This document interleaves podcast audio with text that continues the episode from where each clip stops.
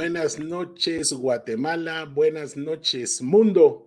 Bienvenidos un martes más a su programa favorito de las nueve de la noche, el POCAS. Como ya saben, el día de hoy traemos otro de esos especiales que a ustedes tanto les ha gustado, que marcan el inicio de nuestra segunda temporada.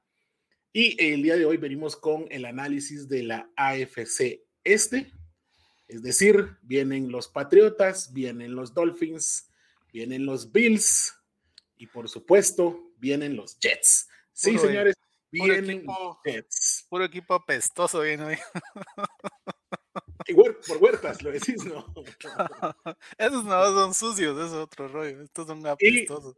Y lo más interesante es que ya van a conocer que el jet que traemos es internacional, o sea, no es guatemalteco y es un jet que conoce bastante de fútbol, entonces aún les va a sorprender mucho más la sorpresa. Antes de dar la bienvenida y de dar inicio al programa, queremos dar las gracias a nuestros auspiciadores Sport Inc. Recuérdense que la transmisión está vía eh, Facebook Live y también vía YouTube en el canal de Sport Inc. Ya tenemos, vamos invictos, vamos cuatro semanas sin baneo de YouTube, quiere decir que estamos hablando menos groserías y que estamos pirateando menos partidos. Entonces es algo, algo bueno estamos haciendo. Estamos portando bien. Y por supuesto al grupo NFL en Guatemala, NFL en Guatemala, que se está expandiendo cada día más. Ya es una comunidad donde hay amigos de diferentes países, diferentes latitudes de América Latina. Eh, por favor, eh, suscríbanse al grupo. Vamos a estar por ahí pasando algunos banners dentro de, de algunos minutos para que ustedes puedan eh, ver la información. Y eh, recuerden ingresar siempre a elpocas.net, donde ustedes podrán encontrar todas nuestras redes sociales. Así no se aburren de que yo les esté diciendo cuáles son, porque ni yo me recuerdo. Entonces yo siempre entro a elpocas.net y doy clic en la red social de mi preferencia.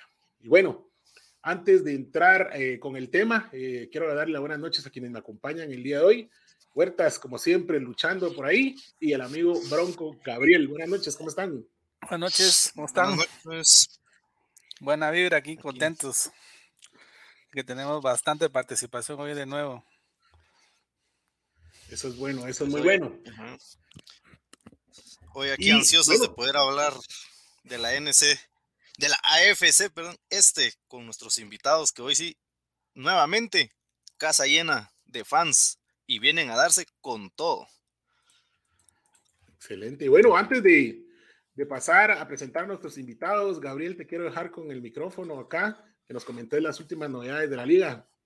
Bueno, bueno, realmente seguimos con la época de vacas flacas, ¿verdad? Ya es una época de todavía no han entrado los, eh, empezado los trading cap con contacto, todavía no se tienen las eh, acostumbradas lesiones y cambios en alineaciones, ni tampoco todavía estamos viendo peleas por una posición en el, el roster final. Eh, realmente las dos noticias, bueno, hoy sí tenemos una noticia muy importante, pero antes, eh, solo para actualizar la novela, eh, Rogers seguimos con el tema de, de, que no hay una opción. O sea, Rogers declinó su opción de no jugar para, por tema COVID y recibir su pago. Él sigue apostando a que el equipo lo va a soltar. Entonces ahí veremos qué pasa. Eh, yo veo todos los días noticias de Broncos, de Raiders, que siguen haciéndose ilusiones ahí, pero francamente yo creo que eh, Rogers no va a jugar este año o va a jugar en la banca porque seguramente si acepta jugar, eh, lo van a sentar. La otra noticia que es muy importante, yo creo que sí, no es relacionada, bueno, es relacionada directamente con NFL, aunque no es NFL, es que esta semana por fin se aprobó eh, la, que los jugadores de la NCAA puedan recibir sponsors. Eh, eso es algo que tardó más de 150 años en llegar.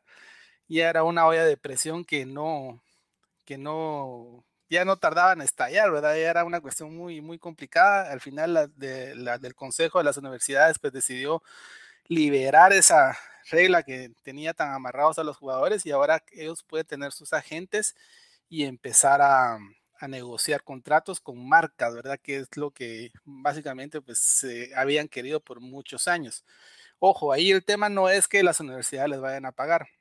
Las universidades van a seguir manteniendo sus ingresos por entradas y transmisiones y todo, pero las marcas sí van a poder patrocinar jugadores.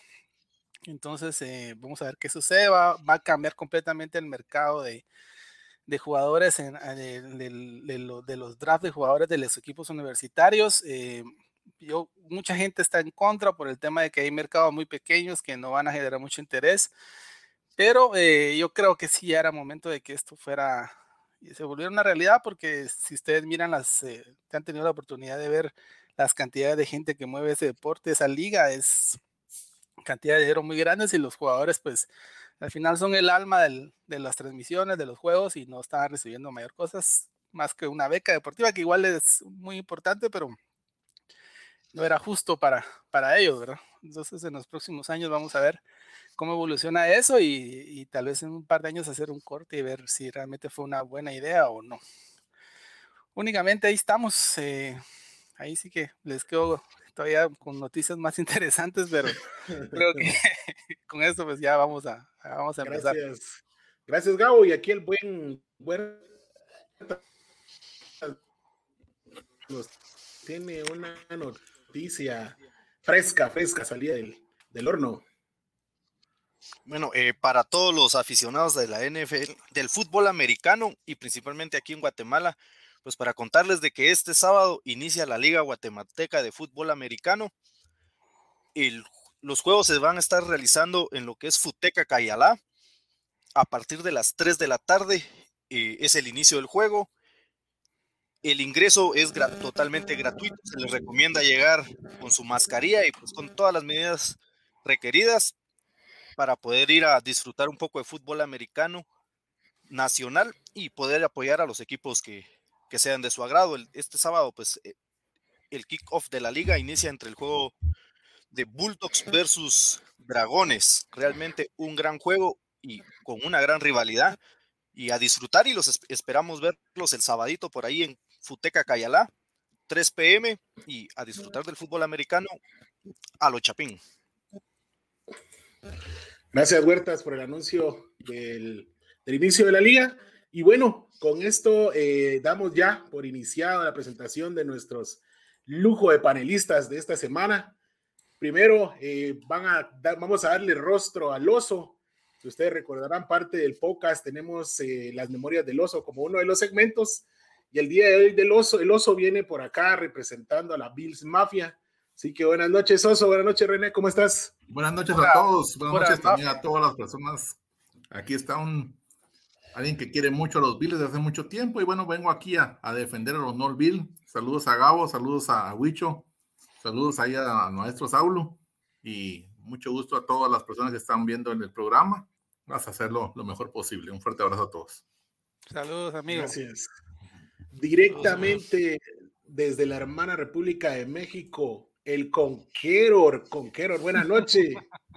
¿Cómo están chicos? Qué gusto por fin participar en este programa de lujo, ¿eh? que allá en México con Reyes del Emparrillado somos fans del podcast. ¿eh? Qué, qué, bueno que me traen por aquí para, como les dije hace rato, ¿no? defenderlo y defendible.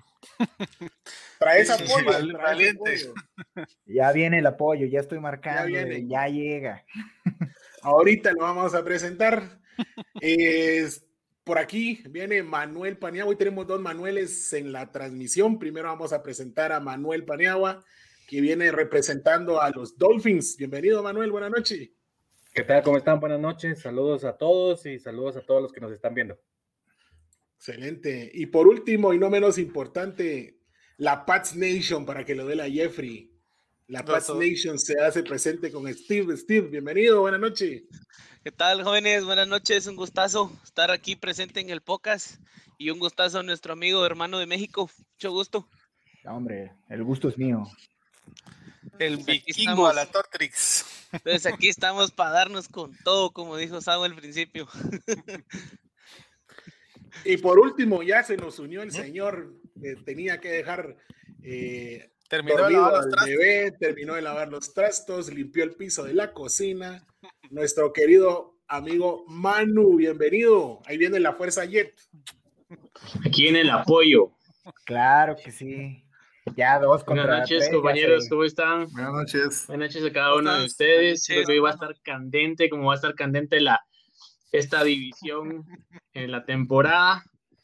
y venimos con todo apoyando a los Jets desde la cuna, diría por ahí un mi buen amigo Vampeta. Esta vez solo que esta vez sí es Jets desde la cuna. Y pues es un gusto volver a compartir con ustedes y con toda la Pocas Nation. Excelente. Y miren, otra, otro, otro dato bien interesante. No encontramos Jaguars, pero hay dos Jets, o sea, hay más afición Jet que Jaguars. La afición. Espérate este año que debute Torcito se van a multiplicar. Pues sí. Ya estamos montados en el camión. Que solo termine la temporada. Lo, lo más interesante va a ser ver a, a, los Jaguars haciendo trade de Thor en unas tres temporadas, como lo hace usualmente cuando draftean buenos jugadores. Como lo hacen los Jets. Como lo hacen los Jets. Está bien. Como lo hacen los Jets. Los Jaguares, los nuevos patriotas. Bueno, está bien. Y bueno, vamos a arrancar ya lleno con las preguntas. Vamos a lanzarnos al ruedo, pero antes yo soy el que dosifica. Yo les voy a dar mucho cariño inicialmente. Aquí el que, te, el que trae la, la, espada desenvainada siempre es Gabriel, así que ténganle miedo a él, no a mí. Bueno, la primera pregunta, que es la de rigor, la que siempre hacemos, es eh, que nos cuenten brevemente su historia en cómo llegó esa afición a su equipo, al que vienen representando el día de hoy. Vamos a empezar con el amigo Conqueror. Conqueror, ah, cuéntanos cómo llegó el amor a los New York Jets. Bueno, la verdad es que cuando yo empecé a ver y meterme un poco más al americano, pues fue por ahí del 2010 más o menos, pero no estaba realmente metido, ¿sabes? Como enteramente. Mis amigos como que lo veían un poquito más y yo nunca tenía un equipo, solo iba, me la pasaba medio bien. Eh, y un día tocó escoger, güey. Y la verdad es que siempre, siempre, si no me conocen, yo vengo de un lugar que se llama Veracruz. Y allá teníamos un equipo malísimo de, de fútbol. De hecho, así, sí, entonces, en ese momento yo, yo, me acuerdo que un güey dijo, no, hombre, este equipo es malo. Y yo dije, ese es el mío. Entonces, y, luego cuando explotó todo esto, me acuerdo que estaba viendo un partido de, de, de Darrell Ravis y dije, no mames, ¿quién es el mejor? No, Megatron, güey, no, que Megatron, que es la, la chingonería. Y yo de, güey, por mi vida, que si Darrell Ravis tiene un partidazo contra Megatron, yo ya me uno al barco al 100%, ¿no? Resulta que esa temporada, cuando estaba el Ravis Island, no mames, Darrell Ravis mantuvo chingón aquí a un chingo de receptores de, altísimo pedarraje, como les decimos ahí en Reyes del Emparrillado. Y yo dije, de aquí soy, de aquí me quedo, y luego encontré el fantasy fútbol, que es a lo que me dedico en mi podcast, y ya, ¿sabes? Como para no darle tantas vueltas, fue, fue un, un amor que se fue formando, ¿sabes? Nunca, nunca fue desde el inicio, no mames, qué chingón logo. Viste a Mark Sánchez y te enamoraste, se acabó. Hijo, sí, mazo, ¿eh? O sea, mazo. Como, de esa época, Ajá. Amor a primera vista. Una final de conferencia, güey, aunque sea. Tengo mi jersey de Sánchez, muchachos. Brady Manning. Le ganó, le ganó amor a primera nalgada. No hablen mal de él. Una, una jersey de Sánchez es joyita, man. Ahí la tengo, ¿no? ahí tengo el número 6. Así como tengo la de Baker. ¿Para qué hablar? ¿Qué, qué, qué lujo de comentarista? Qué buena, qué buena tu historia con Keror, con, con, los Jets. Y bueno, ahora a Manuel Paniagua, le quiero preguntar, Manuel, ¿cómo surge ese amor a los atunes, a los delfines de Miami? Pues la verdad es que, contando una, un poco la anécdota, aquí en Guatemala en, en los ochentas se pasaba el Super Bowl en canal abierto. Eh, ¿Cómo se llama? Y ese fue mi primer partido que yo vi, el Super Bowl del 85, que vi jugar a Dan Marino con Joe Montana. Y desde ese entonces yo me enamoré de los delfines. Al ver a, Marino, en ese momento no entendía nada, pero los delfines se convirtieron en el amor de mi vida. ¿no? Y desde ese entonces vengo yo apoyando a los delfines. En las buenas sufriendo. y en las malas. Desde, hace, desde el 85 sufriendo. Sí, han habido bastante buenas y otras bastante malas, pero más que todo malas. Pero más malas que buenas. Sí, por supuesto. Su historia está muy sentimental. Quiero Lo bueno la fidelidad. Sí, eso no, no cabe duda. Hemos tenido peores. Pero...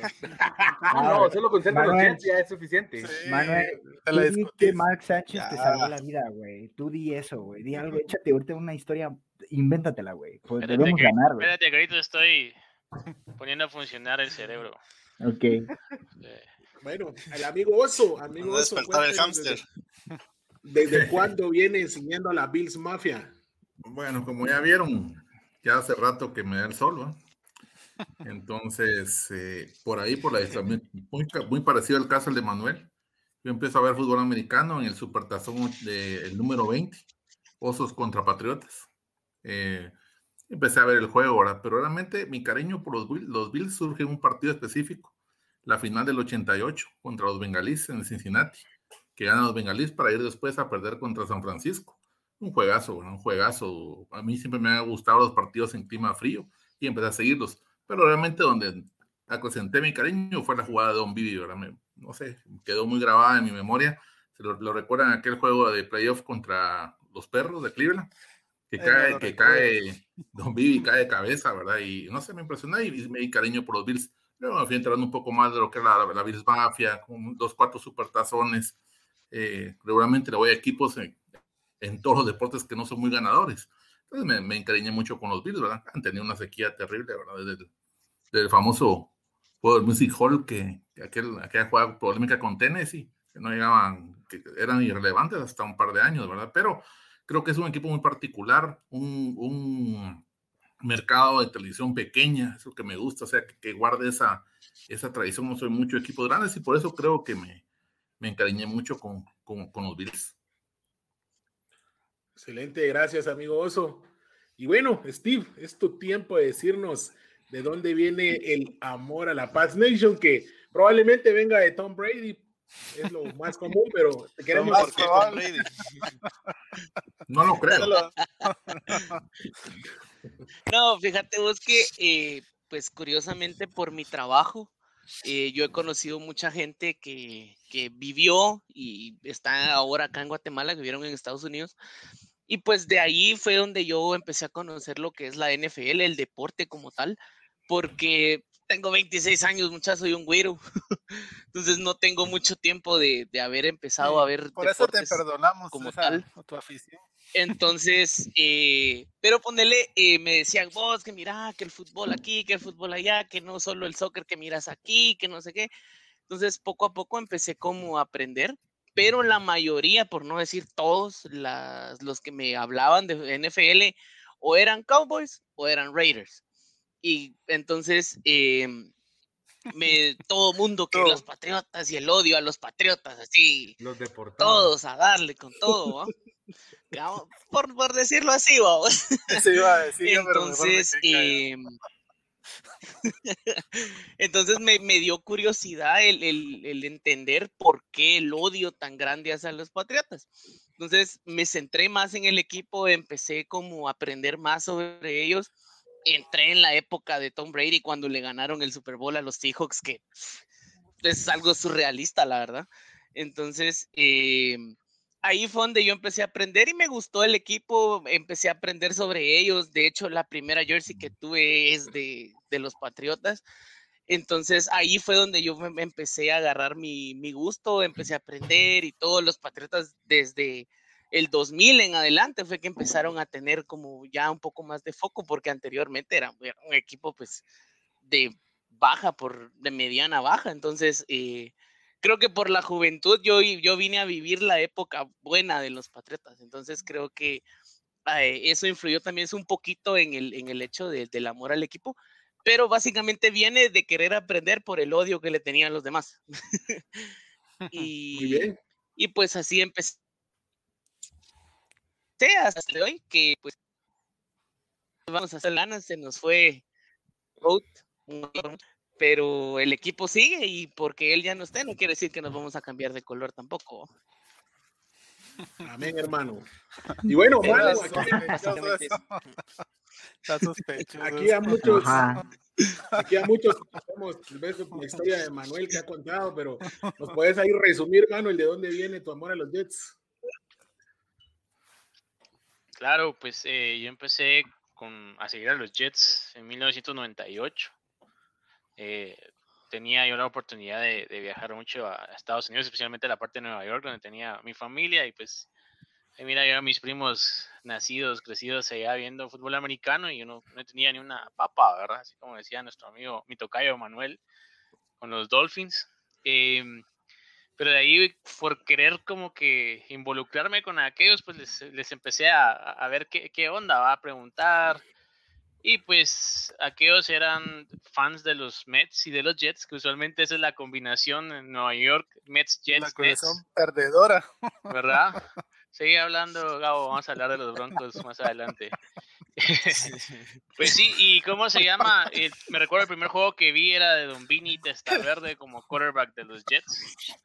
¿Verdad? De ahí fui cada, usualmente cada fin de año, pues tenía la oportunidad de irme de vacaciones para allá y pues llegaba la época de octubre, noviembre, que es lo, mero, mero bueno de, de la NFL, ¿verdad? Ahí empecé a ver a Chad Pennington, ¿verdad? Ahí le perdí un cachito el hilo, siempre después viendo a don Mark Sánchez, em, pero donde al final, y esto es por eso es lo que me gusta mucho el grupo de la NFL y muchas veces les recomiendo que se unan al grupo de WhatsApp, eh, algo que me ayudó mucho a, a, seguir comprendiendo el juego, ¿sí?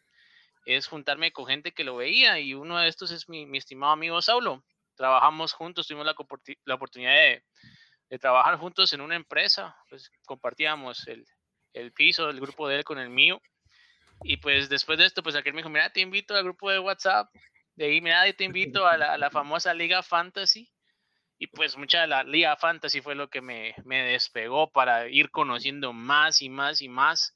Al final de cuentas, cada juego yo estoy pendiente de mi celular, hasta clavos con mi esposa a veces tengo, porque hay que estar viendo, ¿verdad? Y, y, con el grupo hemos ido hablando y hemos, hemos ido creciendo no solo en números, sino que también creciendo en conocimientos. Muchas veces eso tan importante si te interesa un juego, si nos estás viendo ahorita y pues te empieza a interesar, tal vez no mucho latinas, pues contáctanos. Tenemos el grupo de Facebook, el grupo de WhatsApp, incluso pues sí, puedes seguir las páginas del podcast, de Sport Inc.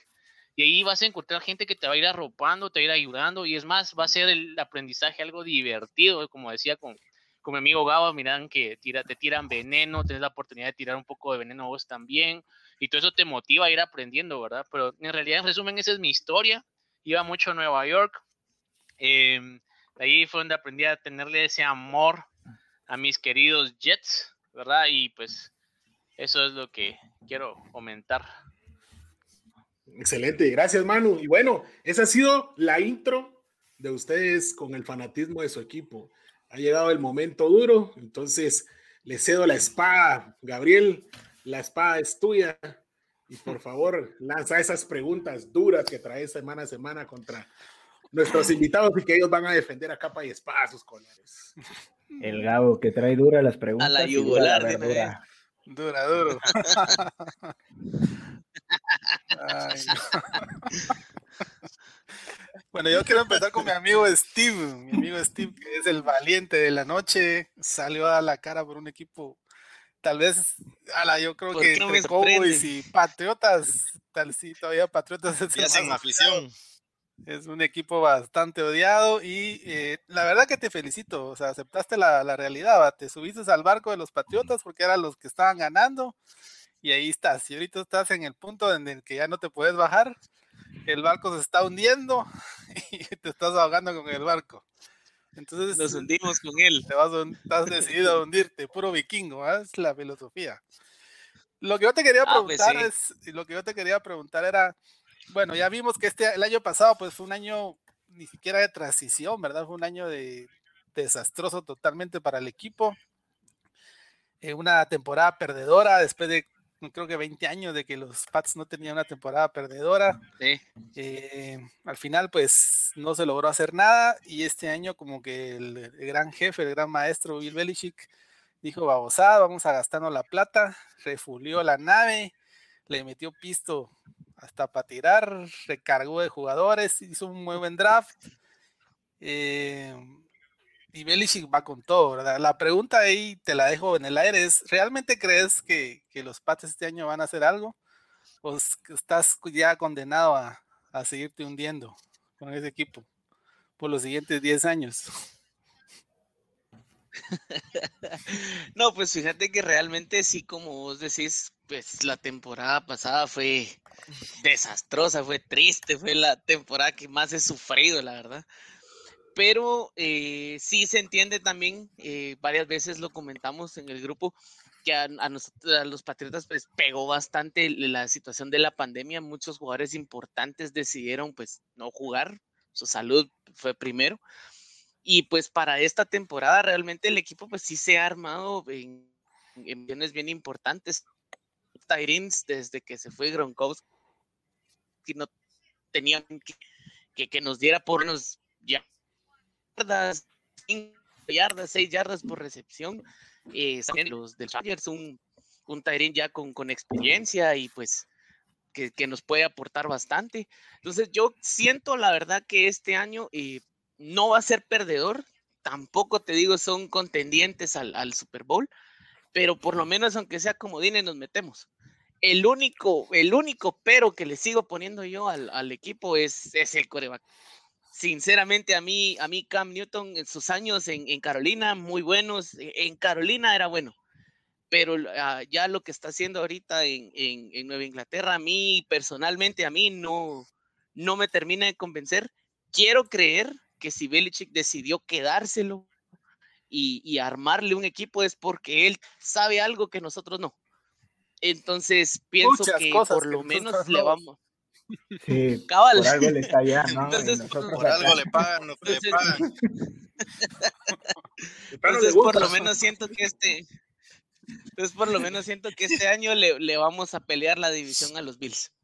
Ahí te Oigan, dejo. señores. Y esas son está. palabras muy fuertes. Ya, ya descortó a los Jets una vez, mira. Una- andate con los Jets una vez, Gabriel. Depende. Se, dale se la van a Jets. sus palabras, hombre. Sigan Bueno, pues, cuando señores, Michael Carter rompa récords Sí. y Don Zach Wilson Yo, sea yo les Rookie quiero of the hacer Year. ahí una pregunta a los dos. Ya, ya con Conquero lo habíamos platicado en algún momento y yo ya le había dicho públicamente de que yo no creo nada, nada, nada de los Jets, de esta paja que me dicen todos los años de que hoy sí, que eh, se reformó, que hay, hay un nuevo coach y ya vamos como 10 coach y sigue la historia de, de Namat.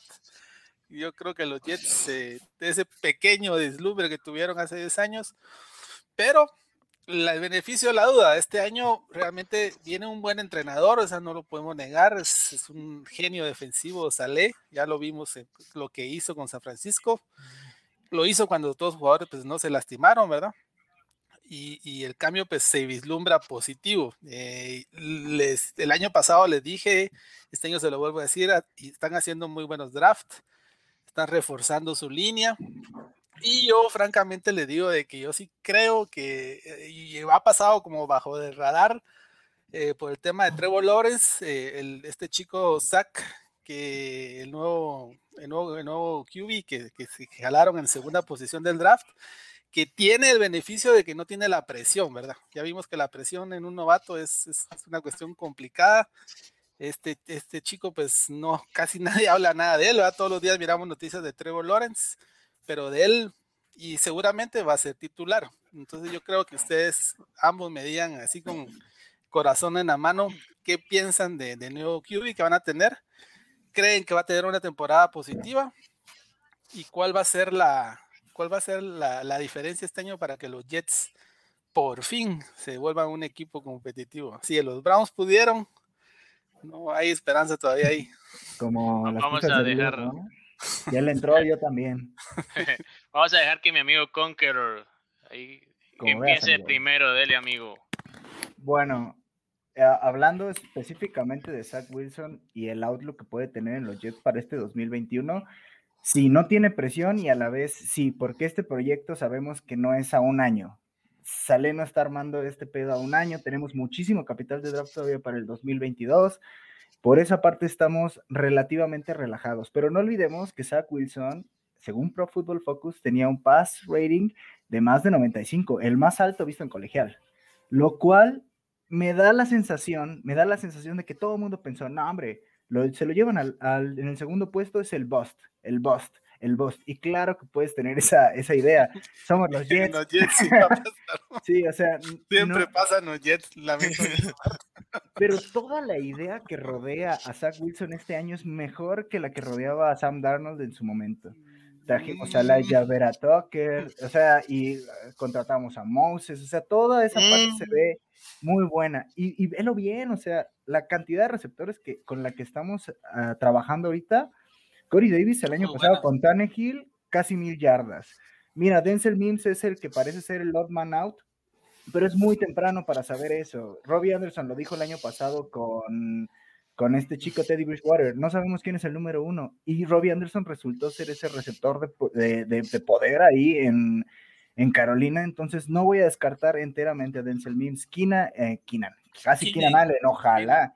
Killan Cole, Killan Cole también es un chico que el año pasado puso sus 600 Killan. yarditas bien ahí. Jamison Crowder sigue en el slot. Elijah Moore cada vez como Maribel Guardia aquí en México se ve cada, cada vez mejor.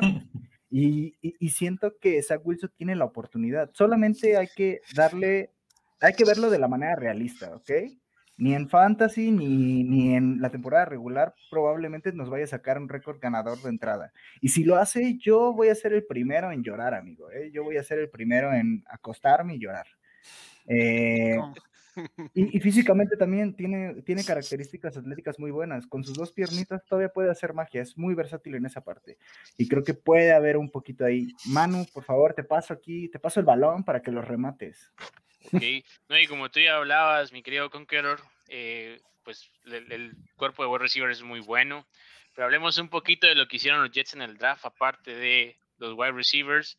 Eh, vinieron, subieron por el Aya Vera Tucker, uno de los mejores guardias y para mí uno de los mejores O-line proyectados dentro del draft. Eh, vinieron, tomaron también, aparte, bueno, tú ya mencionaste a Elijah Moore, que ojo con ese cuate, es un underdog. El cuate tiene muy buenos números en la, en la universidad. Y para mí fue una sorpresa que, lo, que llegara hasta segunda ronda y los Jets tuvieron mucha suerte. Pero aquí viene mi caballito de Troya, que es Don Michael Carter, el running back de North Carolina. Y dale. aunque como- digan que era el segundo running back, pero a pesar de, atrás esto, de de tener, a pesar de tener a Devonte, sí, Eh, Ojo sí, con esto, el cuate hizo más de mil yardas corriendo. O sea, estás hablando de un cuate que hizo más de mil yardas teniendo a Devonte como su running back número uno. Entonces, ¿te imaginas teniendo más balones? Entonces, eh, aparte de esto, la O-line ha sido reforzada que al fin, sí. al fin, yo lloré casi cuando empezaron a reforzar la O-line. Estaba un poquito frustrado en la free agency cuando nos llevaron a Finney pero al final con el Aya Vera Tucker tenemos a Micah Beckton que esperemos que esté saludable, que por eso y ahora firmaron a Moses, el otro right tackle. Tenemos a Conor McGovern que es un es un centro decente, no es Nick Mangold, ¿verdad? Pero es algo un poquito arriba del promedio. Y pues el- a la par, el guardia pues posiblemente tengamos a Greg Rotten, tal vez peleando puesto con Alex Lewis o bien y en el en el en el right tackle tenemos a a Moses con Fant. Entonces tenés una versatilidad ahí porque Fan puede ser un swing tackle, ¿verdad? O sea, puede jugar las dos. Y ahí es donde Joe Douglas se está cubriendo las espaldas. Por si en caso Beckton se lesiona, tenés a Fant, tenés a Moses y tenés dos jugadores que pueden ser swing en el position. El Vera Tucker que puede jugar como right tackle o como guardia. Y tenés a George George Fan que puede jugar como guardia, como right tackle, como left tackle. Entonces, para que se chequeen esa parte que, que está haciendo Joe Douglas, que para mí el cuate al fin está haciendo. Tenemos general manager, porque los general manager anteriores eran pésimos. Se iban por lo que decía la prensa, por el jugador más valioso, no por construir un equipo como tal. Y dentro de la defensa, pues tenemos un core muy bonito en la parte de la línea, con uh, Quinn Williams, Sheldon Rankins, perdón, Fatukasi, ¿verdad? John Franklin Myers. Y ojo con, con el pass rusher que, que Carl Lawson, papá Carl Lawson. Lawson. Sí, el cuate no tiene números extraorbitantes a nivel de sacks, pero a nivel de pressures con la defensiva que tenía 64. Cincinnati, Mm. es muy bueno.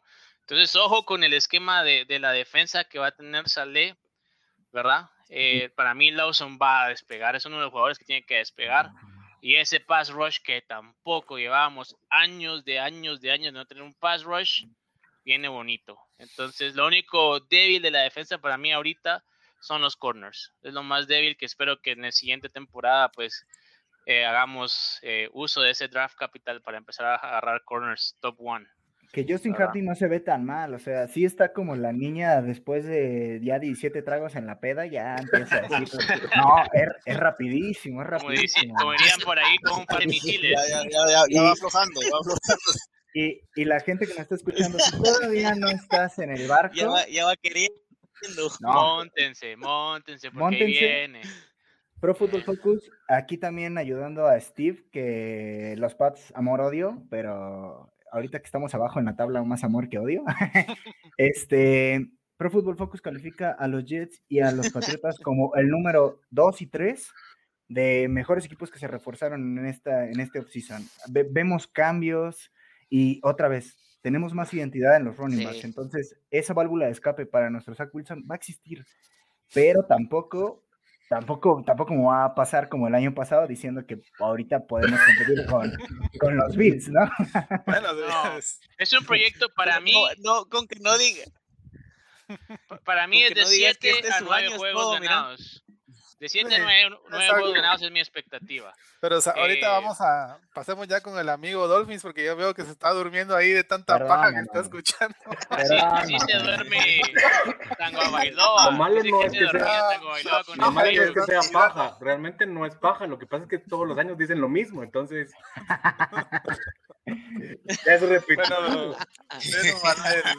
te toca a vos igual la que, pregunta. Igual que Saulo con su este, este es nuestro año. Igual que este es nuestro Sí, año. exacto. O, sea, o los como Cowboys, el invicto los- de los Steelers de la Como los temporada Steelers pasada. ¿se defendiendo a. Ah, que invictos, que la gran... O como, o como Elway tratando de buscar un quarterback. I mean, Ahí vamos. ¿Cómo estás, Manuel? Ahí, mira, en, en tu caso, pues yo creo que ya salimos de los dos equipos malitos, vamos a entrar con los dos mejorcitos. El Guardamos lo bueno el para el caso- final. Ay, En el caso de los Dolphins, pues ya vemos que es un equipo que por fin, por fin, por fin está haciendo las cosas bien. Tom Flores, para mí es un coach muy interesante. Eh, el año pasado, pues ahí, salvo la, la pelea que tuvo ahí entre los, los QBs que no se definía. Pero el equipo está muy bien. Tuvieron en un draft, me pareció muy bueno. Jason Whittle, Jalen Whittle es un buen receptor. Y le armaron un equipo a Tua de primer nivel. Ahora, con tu corazón en la mano, decime, ¿crees que, Tua pueda sacar esa nave a flote? Ah, no sé, o sea, la verdad te digo, realmente no, estoy que decir seguro. sí o no. Tienes que decir sí o no. Lo que pasa es de que, bueno, si tomamos a Allen como ejemplo, Allen explotó hasta su tercer año. Entonces, no se sabe, o sea, realmente no se, no se sabe. Porque el año pasado, con lo que poco que pudo jugar realmente, porque fue poco, eh, tuvo destellos, pero no se notó como que hubiera podido ser la segunda avenida de Marino que tanto dicen, ¿verdad? Entonces, Mm. eh, todo depende, todo depende mayores. realmente, porque el equipo en ese entonces, con el coordinador ofensivo que tenían, estaba hecho realmente el equipo para Fitzpatrick, ¿va? Entonces, por eso es que funcionaba mejor con él. Las jugadas que tenían. Si te, si te das cuenta, o sea, los, los, el, el QB roll que tenían para Tua, o sea, era para que no lo, no lo lastimaran y para que se pudiera sentir cómodo. Pero realmente que, que él llevara todo el peso de la ofensiva se notaba que no. Entonces, todo depende de cómo le vaya este año, cómo crezca este año.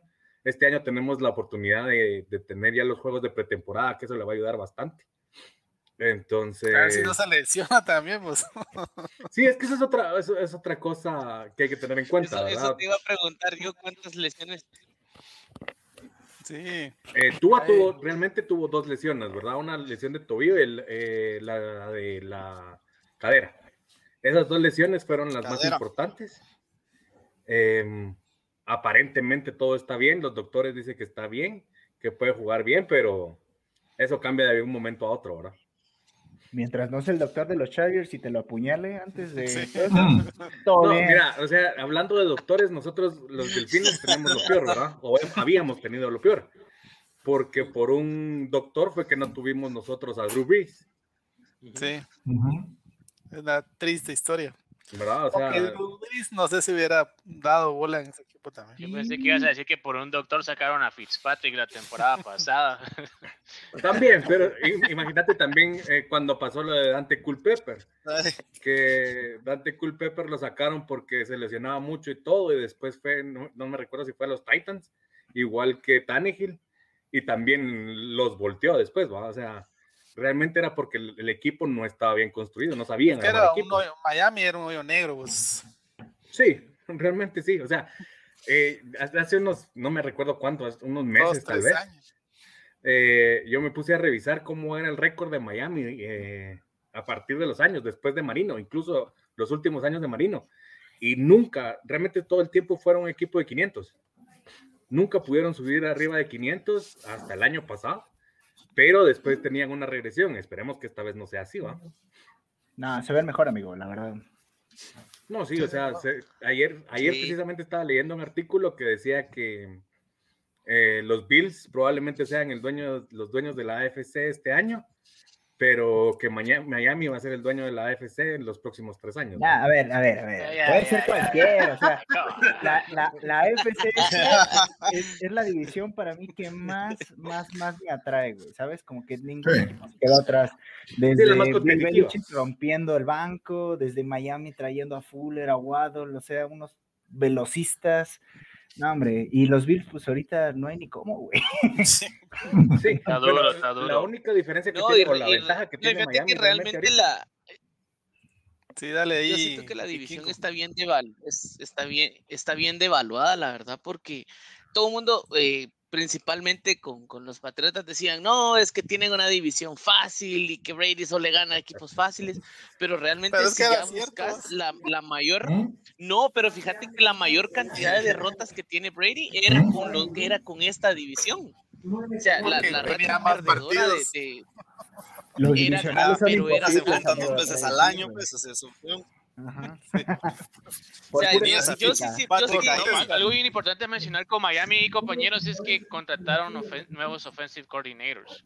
O sea, le están trayendo a Tua, ¿verdad? Una ofensiva en la que ellos creen que va a ser mejor, porque Tua se había medio quejado, que causó polémica de que no entendía mucho el libro de, de jugadas. Entonces, Eso se me hizo muy mal por él. ¿eh? Eso se me hizo un comentario muy desatinado de él, pero entiendo un poquito. El año pasado le hicieron una grosería que iban perdiendo un partido y metieron a Fitzpatrick, que yo sentí que era un golpe de autoestima que no le puedes dar a tu coreback ya que eh, piensas que va a ser. Lo que pasa es que se estaba jugando los playoffs. Eh, entiendo esa parte.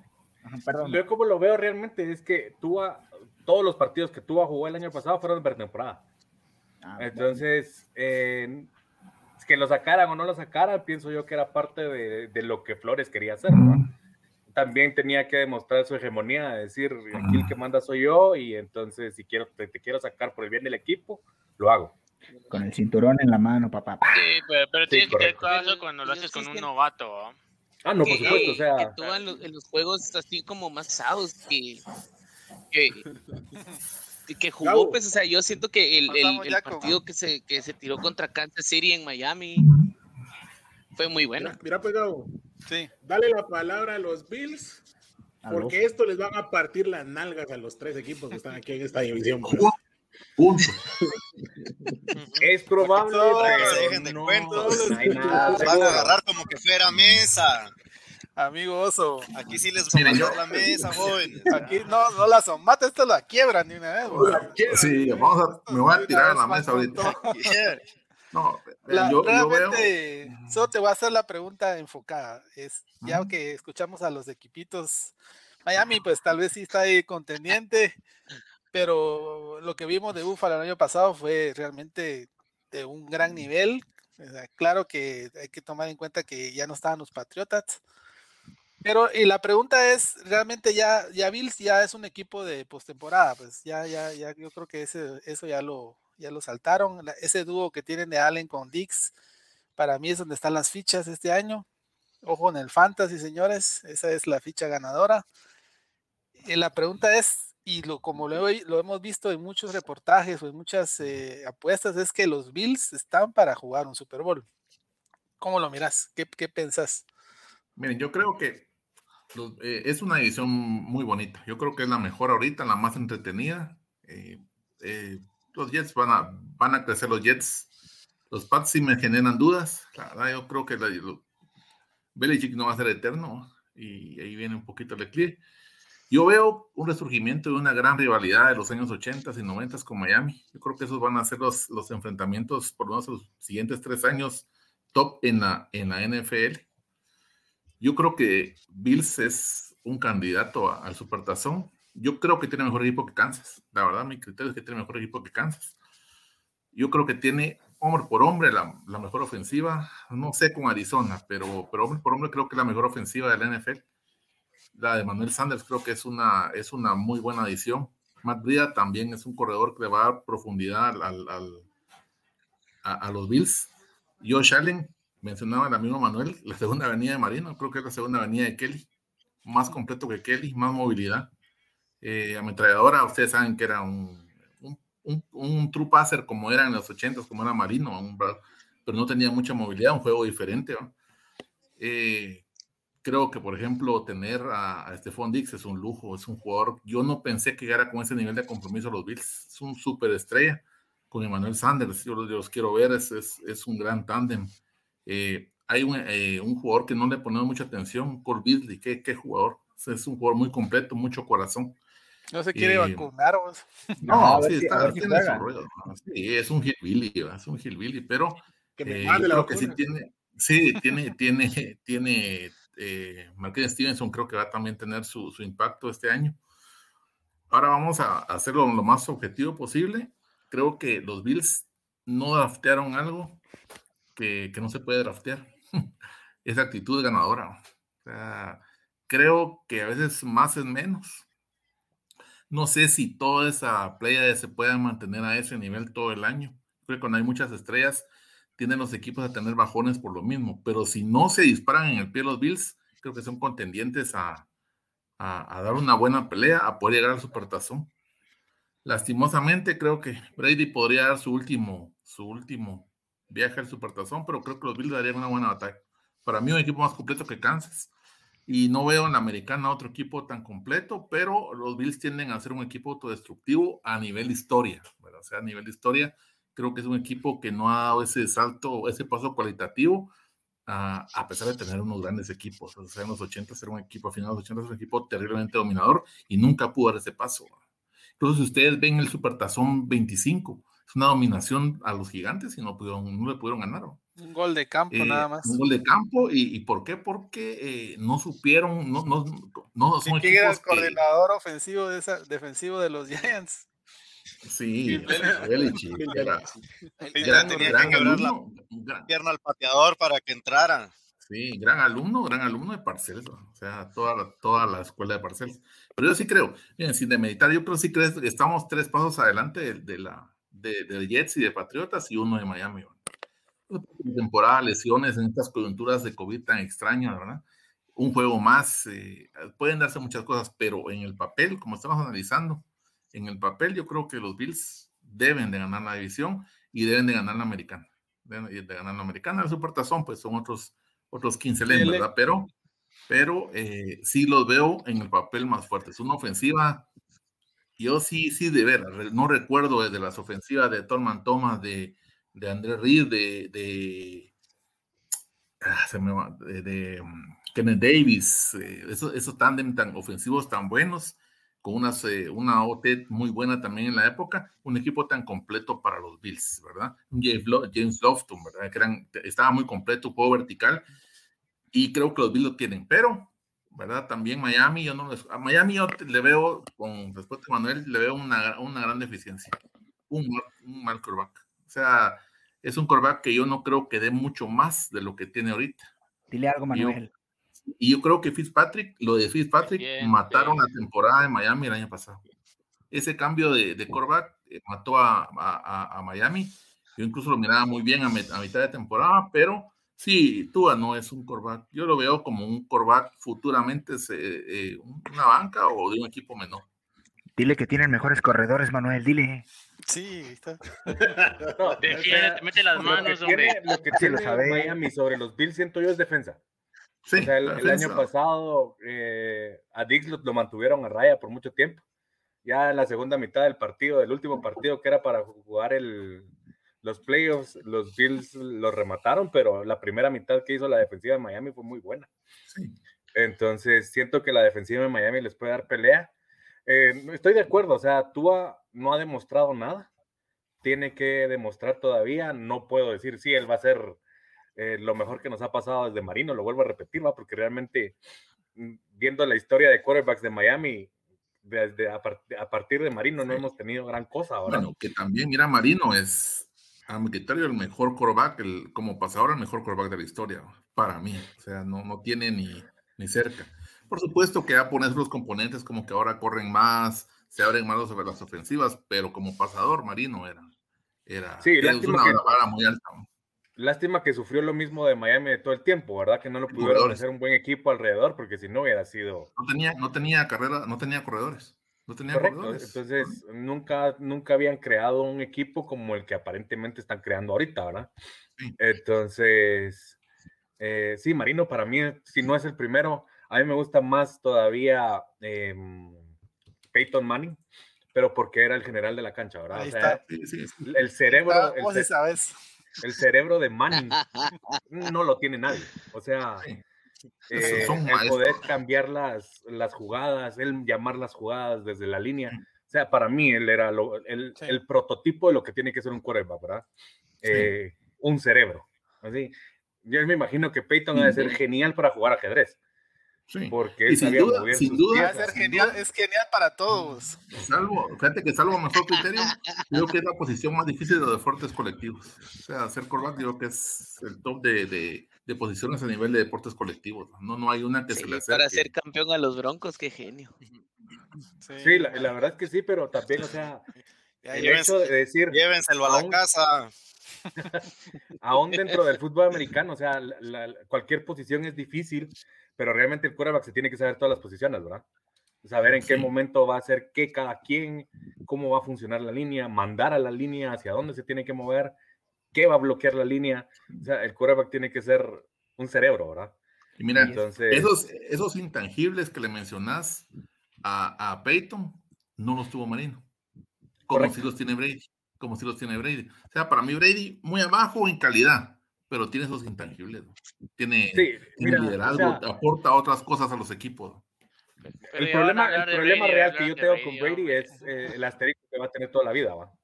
O sea, tristemente nunca vamos a poder saber realmente si Brady es o no es el mejor de la historia. Por el gran asterisco que siempre va a estar asociado a su nombre.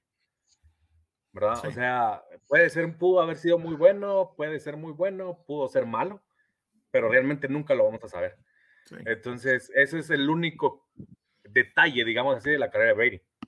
Sí. Porque por muy bueno que haya sido, siempre va a tener ese asterisco. Pero se, se, fijan, señores, de que qué traumados están todos los. Todos los quiénes hablaron, ¿verdad? Siempre los, sacan a Brady. Ya se fue, hombre, ya se fue. Ya, no, y es que, no escuché nada. Ni yo hablé tanto de él, imagínate. Ni yo lo cadena ya se Ya llévense a Brady a su casa, señores, llévenselo. No, yo lo, yo lo único que digo es, yo podría estar contento de Brady, de podría aceptarlo como un buen eh, enemigo, digámosle así, dentro de la cancha, pero realmente eh, yo creo que lo que todos la tenemos en contra es el, los escándalos, ¿verdad? Y por eso es que no lo perdonamos. Y mira, bueno, ahorita estaba pensando en alguien como Tua, estaba pensando en Tua, para mí, es una versión con menos calidad que Prescott. Así. Divas. Oh, esas son palabras eh, fuertes. Sí, Pero es que, mi oso, es que muy pocos. Bueno, nosotros pusimos en un episodio que hay tres máximas para los corebacks: talento, staff y lo que te rodea, que sería como el ambiente, lo llamamos. El entorno. Ajá. Hay muy pocos corebacks que pueden pasar sin una de las tres. Y hay todavía más pocos que pueden pasar sin dos. La verdad es que es muy difícil, muy difícil ahorita pensar en Dak Prescott sin todo lo que lo rodea, ¿no? Es muy difícil pensar a Tua con lo que no tenía y ahora tiene. Por eso, por eso ahorita, ¿cuántos de esos corebacks existen en la liga? Yo contaría tal vez cinco, ¿eh? Y tal vez me estoy pasando. y las intangibles son otro extra, ¿no? Ufa, poner a Dak y a tú ahorita, uh, yo creo que estaría imposible, ¿eh? Mm. Sí, porque hay un montón de cosas como, como ustedes lo dicen, o sea, eh, dos o una o dos de las tres cosas que son diferentes para cada uno, ¿verdad? Entonces, compararlos uno a uno es bastante difícil. pero les pongo un ejemplo. Denle a, a, a Prescott un equipo con ambiente sano, un equipo con buen staff y no va a ganar. Un equipo sin Jerry Jones, hablemoslo como así. así bueno, hablemos. desenfoquemos del NFL. Este, exacto, exacto. Traigamos a Josh Allen cambiemos a Josh Allen con ¿Cómo, ¿Cómo, los trae Brady y los traen los Cowboys? Este, o sea, la han pasado mal durante los Es que los Cowboys. Una regresión. no, es que realmente el, problema de los Cowboys no es equipo, sino sus aficionados. Sí. ¿Cuánto es que amor y cuánto odio siento? Podrías poner de título de live llorando con la FC este güey. Sí, yo me quiero. Yo me quiero vengar de los. Me quiero vengar de los. los Bills y los Dolphins. Me quiero vengar de los, de los Cowboys porque de los 90, como ya no ganan, entonces traigo esa, esa colación de las rivalidades con los Bills de la época. son dos derrotas, ¿no? Sí. Sí, estamos hablando de Eggman, o sea. Que vuelven a perder otra vez. Palabra del Señor. Bueno, por cierto, muchachos. Contra Presto, es lo peor.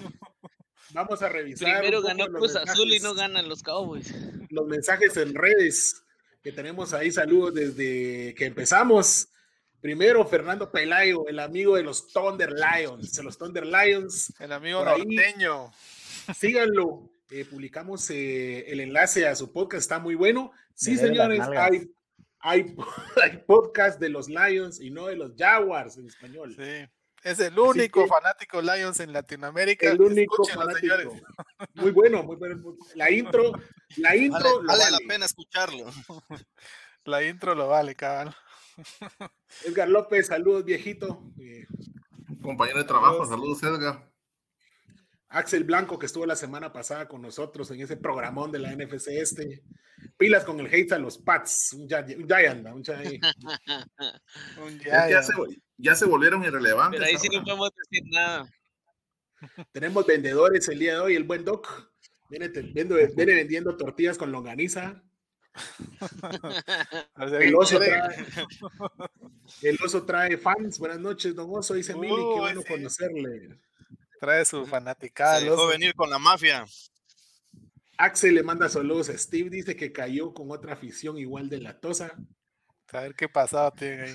Hans apareció y dijo que cuando estuvimos hablando de la historia de los equipos, cómo surgió el fanatismo, dice que el de él viene cuando estaba Bill Parcells y pasó Pete Carroll y, bueno, y luego vino Bill Belichick, dice. Desde ahí viene. Y él es de los que cree que el roster 2021 está on fire para Camo Jones. Yo creo que no, pero bueno, es tu opinión, Hans. Medio sobrepagado, ¿no? Sí. Axel dice, Edel y Manuel, me uno a ustedes porque los estoy viendo con una jersey de los Jets. Se, dice, une la ciudad. Nació peta. Nació un peta. ¿Quién dijo vikingos? Dijo... La verdad es que nadie lo dijo. Aquí, hay un vikingo a la uno no es que lo hayamos mencionado. Bueno, sí, es, por los míticos, creo que sí hay. Bien, los que mencionamos pérdidas en su partazón, ahí salieron los vikingos. Los Jets nacieron descontados. Eso es fan que, que, apenas, que apenas los Raiders primero, entonces ahí hablamos. Han dice los Pats llegan campeonato de conferencias y le ganan la división a los Bills y logran pasar a los Titans. Primero gánenle a los Jets, a los Dolphins y a los Bills. De ahí ya pueden hablar de llegar. Sí. Yo como este dije, yo le voy, yo digo que a los Bills sí no, pero a los Jets y los Dolphins se ah, puede. este es, este duro para Manuel, para, para Gabo. Miren, voy a hacer un pronóstico. Los, los, Patriotas ganan un juego divisional a los Jets, nada más. Wow. Ojo que los Patriotas el año pasado, eh, detesto el equipo, para hacerles así bien claros. O sea, detesto ese equipo, como a los Niners.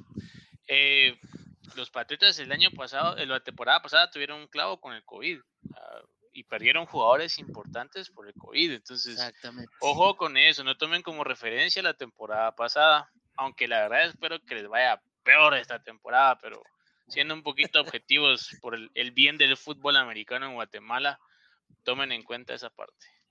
Gabriel, aquí te dejaron un mensajito. Jets más que Broncos, dice. Zach Wilson más que Drew Lock, ¿no? Todo el día. San Wilson barría en cualquiera de los core. Pelea de inválidos, pero siempre ganamos. Manuel, antes de que te damos la palabra, por ahí nos proponían que dijeras el nombre de Tua, porque no te había dado la palabra, Gabriel, dice.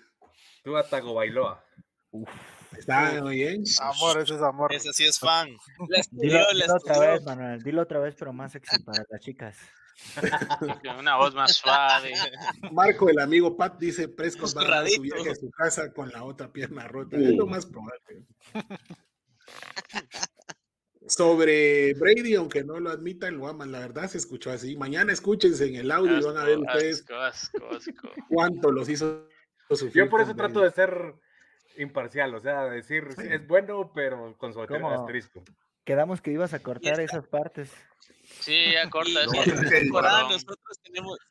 Y esta temporada tenemos un juego de. Quinta. Ay, Dios. Sí, quinta, sexta por ahí. Yo creo que no va a iniciar, ¿verdad? Entonces ahí va. Les mando un beso. No, sé, yo amigo Bueno, esto tenemos, tenemos más mensajitos por ahí, pero realmente son bastantes los que hay por acá. Eh, el último para cerrar con broche de oro, Milly le dice a Conquero, Maribel Guardia es pura ficción, amigo. ¿Qué esperas entonces de Wilson? Uh, directo. Qué de una. Vamos a ser sinceros. Maribel Guardia. Está nominado a mensaje del podcast de esta temporada. Directo al corazón. Pero Maribel Guardia se chingó a Joan Sebastián. No mames. Piénsalo Joan Sebastián ¿Cómo, puede, ¿Cómo puede ser ficción? Bueno, mi buen Huertas, es tu turno, por favor. Las, las, preguntas no las plantees con la respuesta. Solo preguntas, Huertas, por favor. Y sin dormirse, por favor, sin dormirse. Y activas el micrófono también. De una, ya activado y todo. Ya le dio sueño, mira, ya le dio sueño. Ya, ya. pero vamos a agarrar la división, como dirían, como mojados, del sur hacia el norte.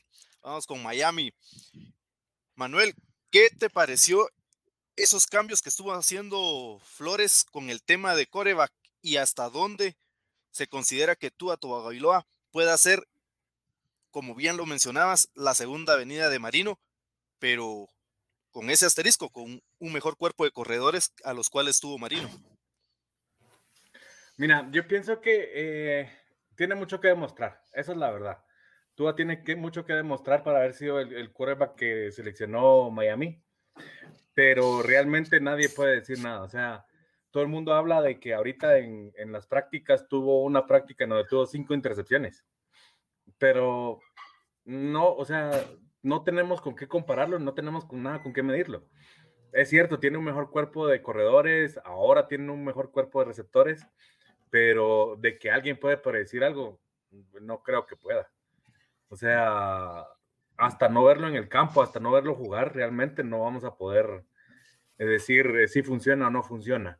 Y yo creo que el, hecho de que Miami eh, haya dicho, no drafteamos un quarterback, vamos a seguir con, con Tua. Eh, le, da, le dio una muy buena impresión. Esperemos que le haya dado la confianza a él que necesita para poder levantarse de, de todo lo que pasó el año pasado. Aunque, aunque repito, o sea, realmente yo pienso que él, si es inteligente, él lo toma como, como que fueron juegos de pretemporada y entiende que lo que estaba pasando era que Miami tenía que buscar los playoffs, como el lugar. Entonces, no es que él fuera malo y Fitzpatrick bueno, sino simple y sencillamente eh, el coordinador ofensivo ya lo tenía todo planeado para Fitzpatrick. Entonces, pienso que depende de cómo sea él mentalmente. Todo lo que se ha hablado y todo lo que han dicho, eh, tú es una persona fuerte mentalmente, pero no sé qué tanto le vaya a afectar, la verdad.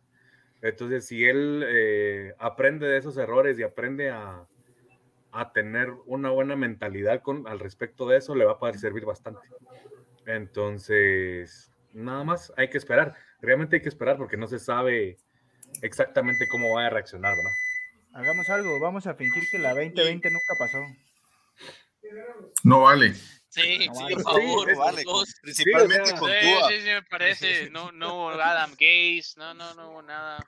Yo no me acuerdo. Nada Sí, yo afortunado. también. Yo, yo lo con único, yo lo único que siento de Adam Gase es que después de Miami se fue a los Jets. O sea, ¿qué, qué peor le podía pasar? ¿Cómo consiguió trabajo? Ahora, dice que está haciendo- ahora es coordinador ofensivo, ni siquiera head coach de Pero una escuela de secundaria de Estados. Unidos. De- de- Pero la verdad es que No, como no. coordinador siento yo que sí la hace. su fama ¿cómo? la hizo a base de Manning. Eso fue una mentira. Pues es- eso fue una nube. puede ser. No, sí, es que sí. Y hablando ya que veo ahí que los de los Jets les encanta estar ahí hablando de Brady. Y- Ojo, ninguno de los dos mencionamos a ese tipo, fueron nosotros, no seas así, es, es un mentiroso el Huertas, igual que su invicto el año pasado. Miren. Miren, entre tanto que son los Jets y tienen ese aura de que, que por algo tienen la sorpresa más grande jamás vista en un Super Bowl. Y que realmente estaban haciendo tank por llevarse a, al chico Sol. Y aún así fueron capaces de fallar en esa misión tan fácil de, ser- de- de hacer. Con un Gates que ya sabemos qué hizo en el 2020 Ni perder, ¿saben? realmente consideran y ni perder saben porque hasta cuánto ayudaron a los Ah, aguas Raiders y con los Raiders no quisieron, de la temporada. pero supieron perder, los Cowboys sabían perder. Eh, es realmente Wilson es el Cristo que están esperando y hasta dónde puede llegar cuando en su propio estadio los fantasmas hacían ta- tacleaban a- al mismo Sam Darnold. Uy, Vo- Voy yo y la rematas tú, Conqueror. échale, dale, dale Parece- fuego. Eh, bueno, Wilson, ojo, es, es un jugador, eh, un quarterback que tiene, es un muy buen prospecto. La verdad, tenía la sombra nada más, a- venía a la sombra de, de Trevor Lawrence, que el cuate viene siendo desde que era niño un muy buen prospecto. Wilson acaba de saltar hace un par de temporadas.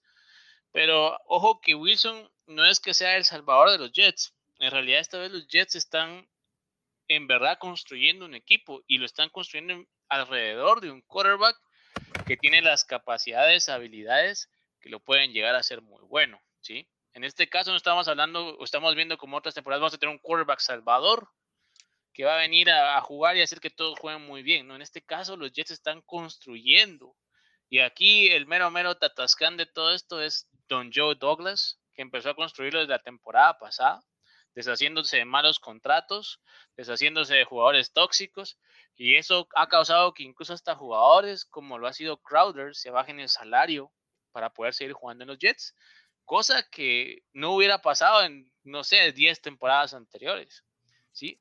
Lo que tiene Wilson es que es un muy buen prospecto, ¿sí?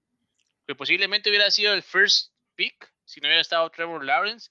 Y Trevor Lawrence la ventaja que tiene es que desde niño venía él con, e- ese historial, con, ese, con esa cruz, por así decirlo, porque va a ser una subcruz y en- él tiene la presión ahorita de ser el mejor, ¿verdad? Pero para mí Wilson es un jugador muy completo, va a un esquema que lo va a ayudar. Para mí es uno de los mejores fits o el esquema que tiene que tienen los Jets ahorita en la ofensiva es el mejor fit para Wilson, ¿verdad? Pases rápidos, es un cuate que es muy inteligente, te toma decisiones muy rápido, sabe leer el campo, cosa que a veces no teníamos con Darnold. Darnold a veces se quedaba con la pelota demasiado tiempo, a veces en lugar de, soltar la pelota para, es mejor perder yardas que ve- venir y, y, pues lanzar una intercepción. Wilson, al parecer, por todo lo que se ha visto, es un jugador muy inteligente. Y ojo que los Jets armaron ahorita un equipo alrededor de él y todavía tienen dos primeras rondas, dos segundas rondas para el siguiente draft, donde vamos a, a agarrar jugadores top. ¿verdad? A ver, Conqueror, te, te, te paso el balón. Mira, aquí lo agarré y rápidamente, mira, nada más para completar. Cuando estaba el draft eh, y los Eagles querían subir, y no, no me acuerdo quién quería subir, ¿qué dijeron? Solamente si podemos asegurar a Zach Wilson. Y si esos güeyes lo dijeron, yo no soy nadie para, ¿sabes? Decirles que no. Zach Wilson es muy bueno, es agresivo, es físico, y al menos en lo que tenemos, como diría el buen oso, en papel, parece ser que es un coreback que puede mantener el control dentro de la cancha. Yo no sé si es el Cristo, yo no, es más, como diría Batman, ya me vale verga si es el héroe que necesito o que nos merecemos, pero ya llega, güey, ya es hora, ya no, ya no hay, ya no hay O sea, que sirva, por lo menos. ¿Alguien piensa que puede ser peor? La verdad, o sea, no. no, después de Mark Sánchez creo que cualquier cosa es mejor. Exacto. Y Tuvieron a lleno, lleno Smith. Después de, después de Kotler. Y ahorita que estamos. Peor que Sí, claro. Y, y, ahorita que estamos, yo, yo puedo ver a Zach Wilson entrando en un top 20 de corebacks este año, sin ningún problema, ¿sabes? Y para su rookie year, yo creo que va a estar muy bien. Dale el chance, pero otra vez, lo que estamos buscando es algo muy diferente a lo que teníamos con Darnold. Y Zach Wilson lo tiene, papito. Yo solo, yo solo pienso que lo Pero eran argumentos similares que decían sobre Samuel Darnold pero similares. una peda no me define. una peda no me define. no, son, dos cosas diferentes. Sam Darnold, la preocupación de la mayoría era, era cabal eh, sus decisiones cuando le rompían la bolsa, sus intercepciones, y así fue como empezó. Wilson no viene con ese background. Y otra cosa sí que, que quería mencionar así bien rápido, es que Zach Wilson, podrían muchos decir, es que le tocó una, una, unos juegos fáciles pero tampoco mira lo que hizo, los números que puso con jugadores o wide receivers que no son tops, ¿verdad? Contra Coastal Carolina, que era una universidad que era una de las mejores en defensivas, pues sacó el juego. Si ustedes se ponen a analizar bien los, los, los videos de Zach Wilson, y es aquí, ojo, donde debemos de empezar a analizar esto bien a, a fondo con cada jugador en los próximos drafts, y nosotros como, como aficionados, son los números, son los videos. Por ejemplo, Zach Wilson en Coastal Carolina, sus wide receivers le botaron 3, 4 pases que eran claves para, para ese juego. Wilson. ¿Verdad? no, yo digo, contra quién jugaba hay que tener cuidado, o sea, eh, eh, Wilson, eh, perdón, sí, Wilson puede ser muy bueno y pudo haber tenido muy, muchos números, pero siento que los quarterbacks hay que desarrollarlos. Sí. el salto de college a, a, NFL es muy duro y si no, solo por poner un ejemplo, veamos a Tim Tebow. ¿Verdad? O sea, oh, Tim Tebow traía de los mejores números. Y la Tebow no traía nada. Ah, pero él, él fue titular en los Jets. Titular en Él fue. ¿Cómo se en el college? Eh, no recuerdo cómo se llama ahorita. Eh, entonces, él fue de los mejores en, en NCAA con los Gators. El, el. Eh, y en la NFL, o sea, lo mejor que hizo fue convertirse en narrador, ¿no? Mira, ojo con algo con las universidades. Mira, Steve Young viene de BYU. Mahomes no venía de una universidad grande. Usualmente los quarterbacks de, universidades grandes, a excepción de Clemson, que para mí Clemson tiene un programa para desarrollar quarterbacks increíble. Alabama eh, eh, los de Alabama no, tienen no, éxito. No, no, no. Más Igual corredores. Los de Ohio, los de Ohio son pésimos. Alabama, hablamos de jugadores de defensa que son groseros, ¿verdad? Pero sí, o sea, eh, no, no, no es la universidad como tal, es como vos decías, Manuel, cómo los van a desarrollar. y eso es algo que estamos viendo al final con los Jets. Están desarrollando, están ahorita tratándole de dar las mejores armas a Wilson para quitarle un poco de presión y tratar de que se desarrolle. Es la primera vez como en, no sé, 25 años que drafteamos las tres primeras rondas que nos tocó, la, dos, de la, dos de la primera, una de la segunda y una de la cuarta, jugadores ofensivos. O sea, eso que te está diciendo. Ahorita vamos a tratar de darle la oportunidad a este cuate de desarrollarse y de poder, poder demostrar lo que muchos dicen, que lo comparaban con un Patrick Mahomes, el mormón Mahomes. Todos quieren acertar ese jugador. Pero y también lo comparaban con un poco con Justin Herbert. O sea, tienen eh, habilidades y juegos muy similares. No estoy diciendo que son como ellos, ¿verdad? Pero probablemente solo es de que, ¿sabes? Si falla el proyecto de Zach Wilson, así como fue el de Darnold, no es de ese güey, ¿sabes? No es culpa de ese güey. Enteramente como dice Manuel, güey. O, tal vez no es que nosotros. Es del equipo y su historia. Igual y nos queda grande, güey. No sabemos, güey. Cambia de ciudad. yo creo que los mismos Jets. Que le ponen.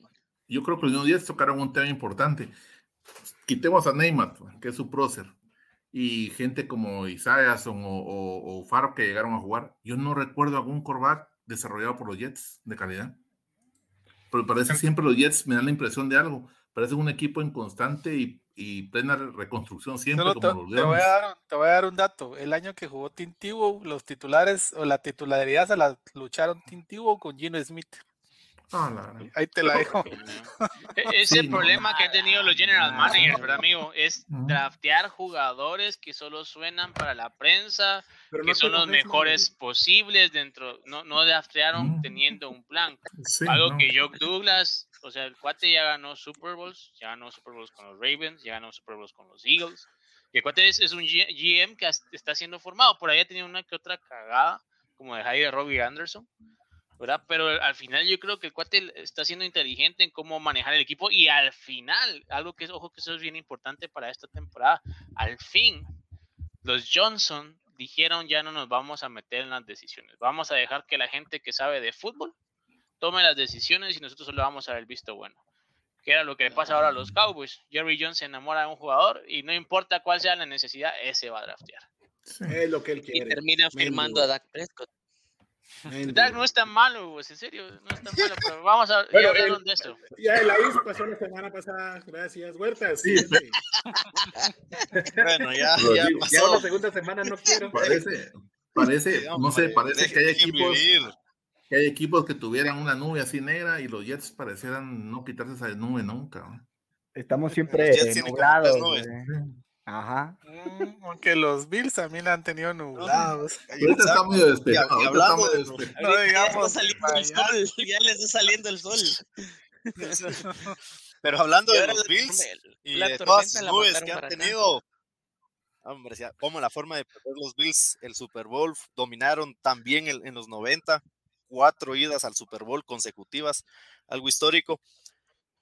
Realmente los Bills, mi buen oso, está siendo ese equipo que se espera que vaya a dominar, que vaya a dominar así, no tal vez en la forma de que hicieron los Patriotas en su división, porque la clave ahí es el, head coach que ha tenido los Patriotas, pero Búfalo realmente está para, hacer, oh, hay mucho, mucho por ahí que cortar, pero los Bills, aún sin, sin cámaras y, sin y con balones bien inflados, pueden empezar a gestar nuevamente otra dinastía como la finales de los 80, inicios de los 90, con, ahí se dice, con Allen al comando de los controles.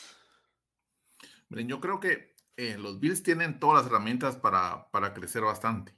Creo que como los, Bills de los 80 tenían una, una mística que sí la veo lejos en estos Bills actuales. Tienen que desarrollarse con el tiempo. Recuérdense que mucho de los Bills vino por el draft y, se conjugó mucho. Incluso ustedes conocen que los Bills no se llevaban bien, o sea, era muy mala la relación de los Bills hasta que Thurman Thomas llegó y como que fue el, el, el, el pegamento para unir a Bruce Smith con, con, Jim Kelly, que era el núcleo del equipo. Yo creo que Josh Allen sí tiene ese liderazgo. La NFL es muy diferente hace 30 años y mantener una dinastía muy diferente, ¿verdad? Ellos se mantienen con, con cámaras y con balones así, cosas raras, pero pero en, una, en, una, en, una, en, una, en un plano real, yo sí veo que los Bills pueden eh, tener un par, de, un par de buenas temporadas, ¿verdad? Y deben de aprovechar para tratar de ganar su primer supertazón. No lo veo como dinastía, es muy, muy difícil en sí mantener una dinastía y veo la gran amenaza en Miami. Yo creo que Miami es el que mejor está haciendo las cosas. Como lo digo, Jets me parece un equipo totalmente en reconstrucción. Quiero ver a los Pats sin Belichick, ¿verdad? O sea, los Pats per se no son un equipo de mucha tradición. O sea, los Pats son 2002 para acá. Vean la historia de los Patriotas, es, es muy similar a los Steelers, pero los Steelers se mantuvieron después de los 70s y desarrollaron ese legado. Eh, es, lo que yo hablaba de la identidad de equipos, ¿verdad? Lastimosamente, ni los Jets ni los Patriotas como tal tienen esa identidad. Me dan mameo eh, eh, los, los Delfines, pero yo creo que de aquí a dos temporadas los Bills tienen que ganar un supertazón. Si no se da la oportunidad, eh, yo creo que, que Josh Allen puede ser un top 5 por mucho tiempo. Eh, no me gusta que tiene demasiada tendencia a correr cuando no debe. Eh, ya está aprendiendo a finiquitar un poco más las jugadas. Tiene un cuerpo de corredores, a mi criterio, muy bueno. Pero, eh, es, como lo mencionaba Manuel, su defensiva sí es pedestre. O sea, no, no, la considero una defensiva top. No creo que presione al, al, al, al como debe. Y hay un problema. Recuérdense que las defensivas son las que ganan campeonatos. Si no, ¿cómo a Trent Dilfer un, un, un supertazón? No tenía nada, pero ganan la defensiva, ¿verdad? Y voy a los ochentas. La defensiva de, Gigantes, ¿qué pasó? Que que los Bills tenían control de, no tenían control del reloj. Eran ofensiva, anotar, y un equipo que descontroló el reloj los mató. Pero estos Bills los veo sin menos mística, menos espectacularidad, pero más sólidos de alguna manera que esos Bills famosos de los ochentas. Yo le doy tres años para no supertazón y si no, vuelve a la mediocridad del equipo. No te vayas tan lejos, los Jacksonville Jaguars en el 2017, las defensivas ganan campeonatos. Claro, claro, claro. O sea, la, defensiva impone, reloj gana, gana tiempo reloj y machaca, machaca al otro equipo, ¿verdad? Y eso, traigo a colación esto que decís. Miren, miren, cómo, miren cómo dominó la NFC 15 años brutalmente a la FC por esas terribles defensivas y la sobre el juego de trinchera fue lo que ganó 15 años seguidos Supertazones. Y los Bills, eh, creo que sí, si no mejora su defensiva, va a ser difícil. Con lo que tiene hoy, creo que es más que Kansas. Es más que Tampa Bay, no sé. La verdad, creo que Tampa Bay es el caballo negro. No quiero irme a la, NFC, pero creo que los Bills pueden llegar a, la, a, ganar la FC este año. Otro año más y yo creo que, que no va a mantener ese ritmo, ¿verdad? Y Miami, Miami creo que es el, la bestia negra. Me gusta su humildad, Donoso, la verdad. Eh, no somos el mejor, pero vamos a ganar un Super Bowl. La verdad es que los veo dos años nada más, pero vamos a ganar un Super Bowl. Así con amor. así, tiene, que ser. Sí. Tenemos saber dónde está su lugar. Otro permanente Cruz Azul. Ya, la verdad. los Cowboys Cruz Azul ganó, así que hay esperanza. a los Bills. Pero bueno, hablando de estar en su lugar y de un poco de humildad, ahí de una vámonos con, con Steven, que sabemos de que en el 2020 los Patriotas no contaron con, con sus mejores estrellas por el tema de COVID. Fue tanto así que ni los camarógrafos que mandaron a Cincinnati a copiarle las jugadas estuvieron y se vieron los resultados a falta de un Brady, camarógrafos, desinfladores y todo el, cuerpo que no de jugadores que no tuvieron realmente estelares en el 2020. Todo ese cuerpo técnico, excepto de Bill Belichick. ¿Hasta dónde puede eh, dar toda la sapiencia del maestro Bill Belichick entre trampas y estrategias futbolísticas dentro de su libro de jugadas con, con este debate de Jones o Cam Newton al frente y si realmente, como decían por ahí, como decía Hans, poder llegar hasta una final de conferencia y qué tan pronto podría generarse la vida post-Brady en buenos términos. Primero que nada, se, se, escucha el, el, el, malestar Stiller ahí de, de tanto juego divisional. yo lo entiendo. El, olorcito, el olorcito se, siente el olor pues ahí. No, pues fíjate que realmente ahorita pues estamos eh, caminando hacia un panorama bien complicado, la verdad. Eh, sí, por más que no nos guste aceptarlo, decirlo, pues el, hecho de que pues Tom Brady, quien, quien lideró el equipo junto a Belichick también, se fue, es una baja que no es tan fácil de suplir. O sea, por muy bueno, por muy malo que sea un coreback, pero que sea el... Pues, él, era el, líder tanto dentro del campo como fuera. Entonces, es, es, algo bien, bien complicado. Eh, personalmente, a mí Cam Newton no me gusta como coreback. Sinceramente, no me gusta. Eh, siento yo que, lo mejor que él tenía ya lo dejó en Carolina y se le quemó en ese Super Bowl 50 que lo aplastaron los Broncos. Y siento, que, no, que no pudo reponerse de eso. Y, lo, que él podía dar, siento que ya lo dio. Entonces, eh, entrar al debate con Mac Jones es bien complicado, la verdad, porque el chavo también no viene con, con los bombos de reflectores como, como mencionaban anteriormente, que hay jugadores que, que, traen las luces encima y que son buenos y que aquí, que allá, él no, él viene casi que como que despreciado, por decirlo así. Y entonces eh, está complicado realmente también, incluso en la, en la plantilla, en, el roster actual de, de, Nueva Inglaterra, todavía encontrás a Stirham, encontrás a Hoyer.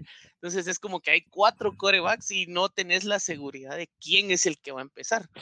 Entonces, eh, está muy, muy difícil de, poder decir quién va a poder y quién no, porque realmente, o sea, el equipo va a ser el mismo para los cuatro, pero los cuatro juegan diferente. La temporada anterior, como, como bien mencionábamos, ¿verdad? O sea, la 2020 fue mala para muchos equipos. Fue la primera temporada. Ya quedamos fue la primera. Si no me acuerdo, no pasó, güey. No me acuerdo, la verdad. Igual, el pinche Hoyer, ¿no? Pinche creación espontánea, güey. Volteas a ver y ya está en un equipo, güey. Sí, entonces. Uh, y es malo, condenado, malo. La razón por la que ahorita pues siento yo que sí se le puede pelear a los Bills, ojo, estoy diciendo pelear, no ganar porque ganarle a los Bills ya, ya es como, como dice ahora el Facebook, es avaricia. No se le puede ganar a los Bills, es un equipo que 14 muy sólido. puntos abajo te quedas bien. Sí, con 14 es suficiente, no, duele tanto. Pero sí, siento yo que los Bills sí ya, ya están a otro nivel, o sea, escalaron bien, como mencionaba el oso, pues se han armado bien, han, han sabido transicionar y han creado un proyecto ganador para por lo menos asegurarse la división. Entonces, eh, con los Jets y con los Dolphins no es hacerlos de menos, pero tienen su historia. Entonces, basado en eso es que uno puede decir, bueno, se les puede ganar. Pero ya eh, decirte un, algo en concreto, yo personalmente pienso que darle la titularidad a Mac Jones de entrada sería un error porque el, equipo ahorita está en ese periodo de transición de si no sabe si va o viene. Belichick rompió la caja y dijo, bueno, me voy a traer a todo lo que pueda. Y se trajo jugadores importantes y, armó por lo menos una base sólida, a mi opinión. Pero no siento yo que haya un plan como definido al 100% como para decirle a Mac, mira, este es el equipo, es tuyo, hace siento yo que no. Aparte, la transición del NCAA a la NFL es un golpe durísimo. Lo vimos el año, eh, la temporada pasada con, con Joe Burrow, que venía de LSU con los reflectores encima de él y que sus primeros partidos con, con, los Bengals fueron buenísimos y le pegaron a más no poder hasta que lo quebraron. Entonces, eh, siento yo que tirar al agua, al, al patojo, eh, no es lo, lo, ideal siento yo que tal vez si tenemos que sacrificar un año más de viéndonos como perdedores, por decirlo así, siento yo que vale la pena para poder ya tener un proyecto sólido después a partir de Mac Jones. Siento yo que si, si Belichick decidió darle un año más a Cam Newton es como para, bueno, mira, vamos a empezar aquí eh, anda adaptándote, vamos a armar aquí, vamos a empezar con esto, vamos a empezar acá, te traje, te traje Tyrant, te traje receptor, tenés un cuerpo de corredores, te reforcé la línea, vas a ver cómo es el, esquema y cómo funciona la ofensiva y, y vamos a trabajarla pero sí siento yo que no lo va a tirar al agua desde el principio. Siento que sería un error tirarlo al agua desde un principio, porque pienso que es como que tenés tu as bajo la manga y lo tiras en la primera, en la primera mano. Entonces, siento yo que no. es un as. Para mí, sí, ¿sabes por qué? Porque viene como muy despreciado. y cuando vos desprecias porque mucho. Llegó a Patriotas. Porque llegó a Patriotas. No, Solo te voy a hacer una pregunta, Saulo. Este, ¿Haz con una S o haz con dos S? Sí. Nada, solo Sé que me iba a decir Patrick Chong o algo así, es nuestro as, pero. No, Patrick Chong se retiró, Patrick Chong se retiró igual que yo el man. Sí, fuera, fuera de todo esto, que evidentemente sabemos que Mac Jones es un improvement por donde lo veamos. La temporada pasada, y esto juré que no lo iba a decir porque creo que es echarte un poco de flores al, al equipo. Terminan 7-9, que la neta, güey, no estuvieron tan lejos, güey. Con un coreback que, lanzó, con un coreback que lanzó 8 pases de anotación y menos de 3.000 yardas. ¿Cuánto de ahí tuvo que ver Bill Belichick? Sin ala cerrada, sin un corredor definido, que apenas estamos viendo el tanquecito de Harris. Loco, déjame decirte algo me da un poquito más miedo todavía Patriotas que Miami. Perdón, Manuel, eh, lo lamento. No, eso, ese punto que mencionaste es bien importante porque imagínate, se le, se le ganó a los Raiders, que era un equipo que venía como que se mudaron a Las Vegas y se armaron y jalaron. Se le gana a Raiders. qué, mal ejemplo poner los Raiders, no, hombre. Eso no es, medir, eso no es medirse. Todo le gana, a los Raiders. Son se le gana bien a los se le gana bien a los Ravens de Lamar Jackson que venía de ser super Lamar Jackson en playoffs de la temporada anterior. Y, o sea, siento yo que, que realmente eran, eran cositas las que había que, que, tocar y siento que eso fue lo que hizo Belichick ahorita. Mm. Tocar esas, esas carencias, por decirlo así. Te tocó las cositas. Pero, le, tocó las carencias, dice. Pero, pero seguimos teniendo la duda en la posición, a mi criterio, que es un poco más importante en la ofensiva, que es el coreback, que al final de cuentas es el que mueve todas las piezas delante de él. Entonces, si no tenemos todavía esa seguridad al 100%, siento que ahí todavía estamos flaqueando, por muy buena que sea la defensa, porque realmente la defensa de, Patriotas esta temporada, a pesar de las bajas por COVID, fue muy buena. Ahorita que regresan las bajas y las incorporaciones que se han hecho, pues la defensa eh, sigue siendo buena. Pero si la ofensiva no tiene todavía esa como, como certeza, esa, como te dijera yo, como que ese punto fuerte, ahí es donde se pueden perder los partidos, porque bien mencionaban eh, el, resto, que defensas te ganan partidos, pero si no anotas puntos, tampoco vas a ganar, pues. Entonces, eh, como te decía, ¿Eso te respondió? querer, ¿Ya te respondí tu pregunta? Yo creo que, yo creo que la, la mejor, lo, lo, mejor que puede tener Mac Jones es la mano de Belichick. Que fuera de sus trampas y mañas es un maestro. Es su única arma, la única arma de los Patriotas. Yo los veo en el cuarto lugar de esa división. Sí, yo creo que no hay por dónde. Por ya, esta temporada van a poder enviar camarógrafos, ya que por mucha visión, entonces se pueden acercar y todo. Por mucho billete Imagínate que, a Pittsburgh le ganaban sin camarógrafos, imagínate con camarógrafos. Bueno, vamos a pasar a una, pregunta, una pregunta porque he tenido mucho tiempo de quererla hacer a un patriota y se la voy a hacer a Steve. Tírela, tírela, tírela. Ok, Steve acaba de decir que por perder por 14 no duele tanto. Entonces dime, ¿qué duele más? ¿Perder por 14 puntos o perder en 14 segundos? Uh. A perder 14 uh. segundos. Fitzpapi marca registrada. Ah, no, mira, mira, mira que. No, no fue Fitzpatrick, fue. Tannehill y con nada. Tannehill, Tannehill, cierto. No, cierto, Tannehill. No, cayendo Y cayéndose Gronkowski que se vio pero trozo esa jugada en específico, mira, cabal aquí donde estoy sentado, estaba, aquí tengo la tele enfrente, estaba viendo eh, eh, ese juego y yo dije, ya ganamos, va partido transición. Eso te pasa por celebrar antes, vamos. Miro la jugada, mira, te lo juro que en, lugar, de, en lugar de enojarme me dio risa porque dije, oh, solo, solo en la NFL puedes ver esto. Yo no, yo no siento, a mí, yo no siento ningún aprecio realmente por el equipo de Miami rivalidad de antes y, sí, no me gustan los delfines, pero yo no he visto un partido que se vea tan malo en Inglaterra como el partido donde, donde ¿cómo se llama? Que jugaba jóvenes, que, que, era un tipo, un tipo de opción, la Wildcat. Sí, cuando, cuando Miami le implementó la Wildcat, de veras estaban corriendo como gallinas, de veras no, no, no he visto un partido donde se ve un equipo tan desorientado como los Patriotas. El primer partido de la temporada. Sí, fue, fue increíble. Y, por, y la Wildcat, por supuesto, te iba a tener duración de media temporada cuando ya la controlaran bien, pero ese partido sí, Belichick sí no supo ni cómo reaccionaron. Partido totalmente dispar y, y teniendo Miami un equipo que no era como, la, como el Super Bowl de Filadelfia. Hemos llegado a la Talk Rule. Ya basta los Patriotas, ya estuvo, hombre. Ya van a seguir moleros este año. Gracias.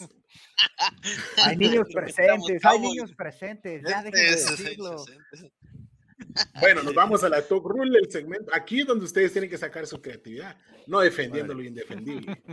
Y va pues. It's hard to breathe, but that's alright.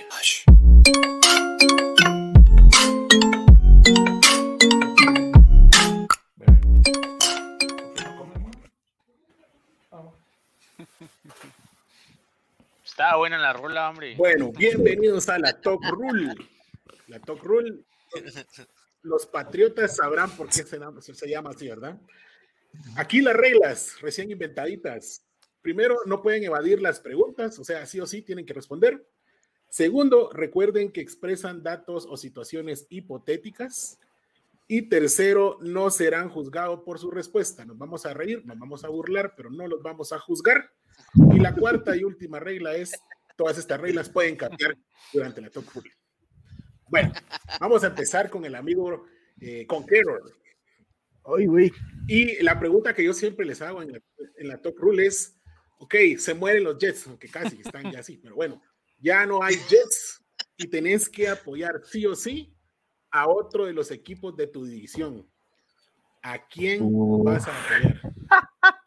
Wow, no, no, no. A ver, ¿dónde está la cámara? Adiós, amigos. Este, ¿sabes? ¿Sabes? Creo que voy a tener que irme con Miami. ¿Sabes? Me, me trae un poco de recuerdos con mi papá. Ese güey tenía un chingo de gorras de Miami. Yo creo que hasta la fecha está decepcionado de mi decisión, pero supongo que si tengo que escoger, fins up, ¿no? Excelente, gracias. ¿Querés Ya recuperar que, la le herencia? tiraste, Sí. ya que le tiraste ahí la, la chibolita a Miami, Manuel, Manuel, contame, ¿a qué equipo irías a apoyar en esa situación? A los Bills. Ah, ya no quiero, ya no quiero, ya no quiero Miami. No, lo que pasa es de que, o sea, Ya cambié de si, opinión. ya. si tomamos solo la división, o sea, la, la- la rivalidad de los noventas, que fue cuando, cuando yo empecé a crecer, o sea, la rivalidad era Kelly Marino, ¿verdad? Tremendo. Juegazo. Entonces, obvio, por, por historia, por cariño y todo, me voy con los Bills. Muy bien. Ya que le tiraste la chibolita ahí a los Bills, René, ¿cuál sería tu elección? Bueno, por lo mismo que mencionaba Manuel, una rivalidad tremenda, grandes partidos en los 80s, no podría ser Delfín. Eh, Patriotas tampoco. Entonces me voy por la intrascendencia, me voy por los Jets. Uf, ahí es Han ganado, han ganado un Jet. Por lo menos este peor, dijo. Ahorita, Steve. Oso, tú tranquilo.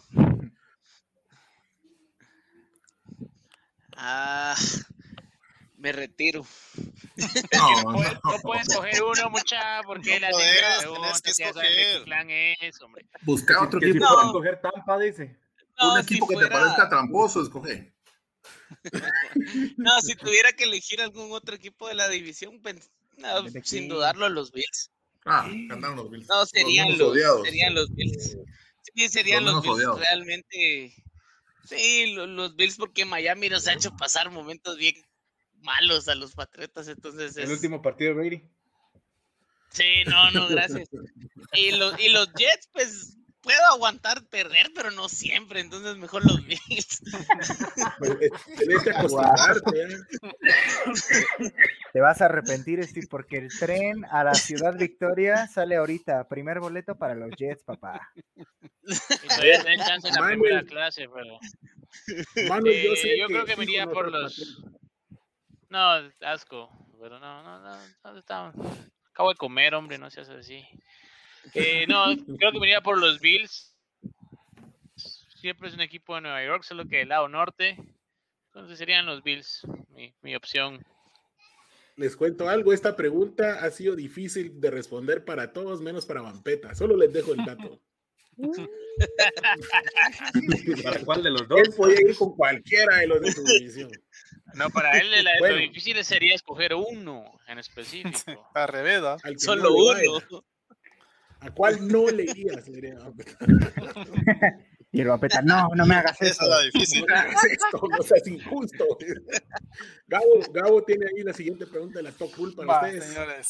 Eh, empezando aquí con nuestro amigo Steve. Tengo ahí la pregunta. Steve, eh, ¿cuánto calzás, amigo? Porque vimos unas botitas ahí en el grupo que, que no le atinamos. Si eran de perro, eran de ser humano. O eran para el, para el hijo de, Ma- de Manu. No, son 43.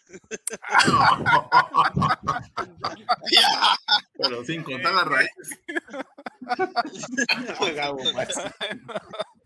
No, ya, te voy a hacer una, ya, ya, en serio, güey, ya, no, en serio. Supongamos, Steve, que, supongamos que sos un fans patriota, de verdad, no como todos aquellos que ya vimos que el año pasado se saltaron una nave y pues ya se, se hacen, se desentienden del equipo. Supongamos que. Es que, iba a apoyar a Kansas City. Pues. pero supongamos que, que sí, que sos de esos tipos de fans, que, que ya viste que el equipo se está hundiendo y te vas a salir. ¿Cuál sería el equipo que escoges para ser aficionado y por qué los Buccaneers?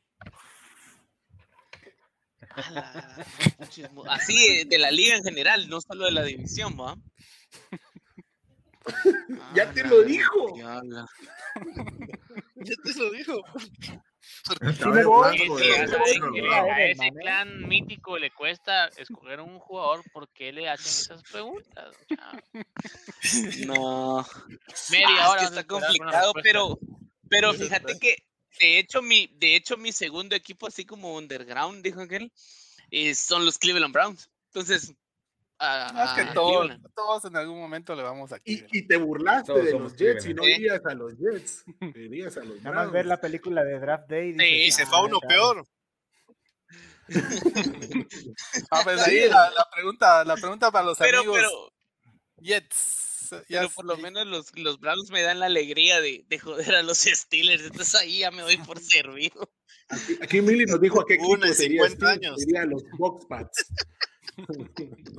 Bueno, pues señores, Jets, dúo de Jets que tenemos hoy, les voy a hacer una pregunta. Ya, ya vimos. Ya vimos, ya escuchamos que los Jets no han tenido un buen quarterback en por lo menos 10 años. Entonces la pregunta es, si tuvieran que escoger, bueno, pero acortemos los 10 años, ¿verdad? Si tuvieran que escoger un, QB de cualquier otro equipo de, de toda la NFL, que justifiquen por qué Brady. Que ha jugado en los últimos 10 años, ¿a quién escogerían y por qué a Tom Brady?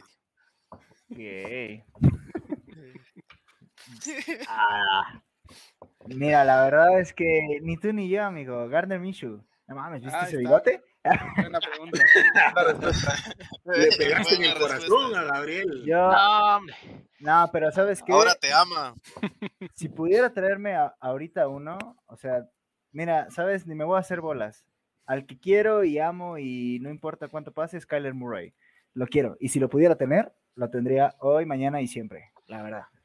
Yo, me iría, no me iría muy lejos que mi amigo Conqueror y estaba pensando en mi amigo Russell Wilson. Y si no tuviera clavos de legales, sería de Sean Watson.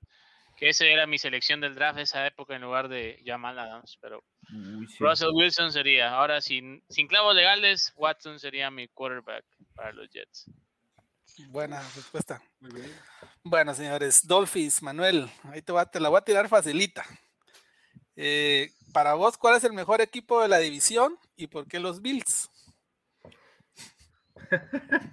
Eh, de hecho, sí, yo pienso que el, mejor equipo de la división ahorita son los Bills. O sea, tienen un quarterback eh, ya probado, tienen, han mejorado en, en ofensiva yo siento que el único talón de tiquiles que tienen es la defensiva, que podría mejorar bastante, pero sí siento que eh, concuerdo con el artículo que yo leí ayer precisamente, que decía que este año los Bills son los que, los que van a pasar arriba. Confío y, tengo fe como cualquiera en su equipo de que puede dar la sorpresa, pero no me extrañaría para nada que realmente los Bills fueran los, el primer lugar. Correcto. Y amigo Oso, a vos te, la, te volteo la tortilla. Aparte dijo correcto porque era la respuesta. Sí, yo no sé por qué dijo correcto. yo no sé. Te volteo, te volteo la tortilla, amigo Oso. ¿Cuál es el peor equipo de la división y por qué los Jets? Ah.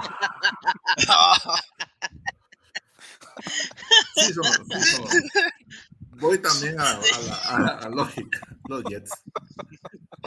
Los Jets, y, por una, una, simple razón, los Jets siempre están en reconstrucción. O sea, no, miren, pues no lo veo como un equipo serio. O sea, son, un equipo que, que ahorita tiene una, una, línea, cambia a los dos años, cambia a los tres. O sea, no, no ha desarrollado una entidad. Pero, ¿verdad? Hasta los malos algún día van a ser buenos, ¿verdad? Pero hoy en día me preguntas, los Jets, los Jets por mucho. Para ser bueno hay que ser primero malo, amigo. Ah, cualquier cosa. Hay que tocar fondo, hay que tocar fondo. Sí, sí. me tocamos fondo, hoy sí tocamos fondo, ¿no? Eso es indiscutible, indiscutible. Vamos en ese, vamos en ese camino también. no me puedes preguntar, Gabo, ¿No me puedes Dale, preguntar dale. cuál es, cuál es el más tramposo de la edición? No, porque Ya sabemos. obvio. Hombre, ya no, ya no hablemos de Ah, eso, qué no, hombre, Mira, pues. Ah, qué dolor, por Dios. Gabriel, Dios. Gabriel Huertas y yo, eh, muy, muy, muy emocionados, muy riéndonos y burlándonos de las respuestas, pero nos acaba de socar el público y nos acaban de lanzar una pregunta de la Talk Rule para nosotros. Dice, ¿a qué equipo de la AFC este le irían y por qué a los Pats? Va, se la dejo a Huertas primero. A los Pats, fijo. Hijo, No, no, no le ponen a los Pats. Alex No Blanco, pas- correcto. pues. pásame tu cuenta, te voy a depositar para unas chelas, güey. Qué buena pregunta. No, de la de la AFC este me iría con la Bills Mafia porque desde que veo la NFL y tengo uso de razón han sido maletas y hay que escoger un equipo del pueblo también en- de vez en cuando. Muy bien. Gabo, No, yo, sí- yo sí le voy a los Bills. desde el año pasado. Me gustan los búfalos. Ahí. Nadie puede dar un búfalo. Nadie puede dar un Yo, búfalo. te- yo, aquí, yo aquí tengo una respuesta complicada. Diría yo, si amor a todo- Brady, Sí, le, vas, le vas a los Pats, sí, eres Pats. En todos los programas confieso, miren, en todos los programas confieso mi amor a Brady y en todos los programas ustedes hablan de los Cowboys. Entonces, ¿cuál es el problema? Oh, Eh, con Brady en los Pats, le iría a los Pats, pero como eso no va a pasar, me voy a los Jets. Bravo. Por- porque a los Jets, Ya, ya, ya vas llegando a vos, ya vas llegando. Ya, pues, No, ¿por qué los ¿qué? Jets? Fácil. Eh, a Buffalo no le podría ir, son nuestros hijos. Eh, Miami, eh, ni frío ni calor, ¿verdad? No hay problema con el equipo. Y a los Pats sin Brady no son nada. Entonces, por eso sería Jets. Gracias, amigo. Te estás haciendo un favor, la verdad. Qué ¿eh? bueno. No, no, no hay fe a Miami aquí, mucha. No, el problema con Nadie. Miami es que, como dijo precisamente Saulo, o sea, ellos siempre han sido ni, ni frío ni calientes, siempre han sido a, a la, a la mitad. Y en todos sus equipos creo yo que pasa lo Sí. mismo. Sí, correcto. Ah, solo el hit cuando tuvo el monstruo de tres cabezas, pero de ahí. Pero igual, después lo olvidaron. Sí. Así pasa. Tanta final con los Spurs también. Tenés, tenés una última, Gabo. Paloso. Eh, no, ahí estamos, ya vamos, ya, Ah. ya nos reímos un poquito que, de eh, yo, yo tengo una, una nada Dale, más dale, dale, Steve, rápido. que me generó Ah, esa duda. No, de tres cuentazos, Steve. ¿Por Hay, qué? hay odio, ahí hay odio. ¿Qué es el viene- motivo? No, hombre, oíme. El Huerta ¿Por se qué va a seguís preguntar, siendo, Steve, ¿eh? Aguas, eh, va a decir algo bien Fan de los. Patriotas. ¿Es porque ya no alcanzaste Cayuco para irte a Tampa Bay? Es- esa es toda la pregunta. Ya no alcanzaste. Pues, Dice que los boletos se vendieron rápido. Ya no llegó. ya, no me dejaron, la me dejaron sin taquilla, vos, ya, ya no llegué. no, bien, la, no, la verdad es que, mira, la verdad es que al final, al final de cuentas, eh, cuando, cuando me enteré de que Brady se iba, pues, como todo fanático del equipo, ¿verdad? Lloraste Sí, sí me dolió, sí- sí me dolió, pero dije yo, si se quiere ir, que se vaya, igual nadie es eterno. Ahora Pero bien, sí me alegro de que la- pero sí me- pero- sí me alegro de que le haya ganado al sobrevalorado de Mahomes. No, sí. retráctate, retráctate.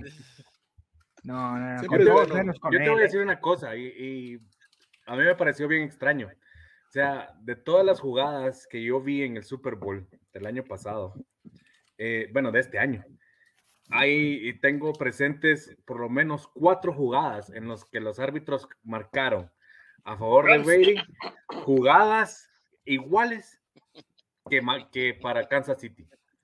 Rams. Y está, y está claro.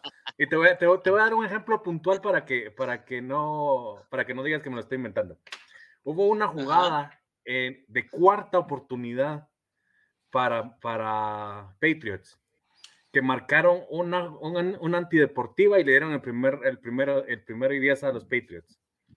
Porque fue una jugada que eh, fue una patada y eh, le dieron la falta, eh, los adelantaron, le dieron la primera oportunidad.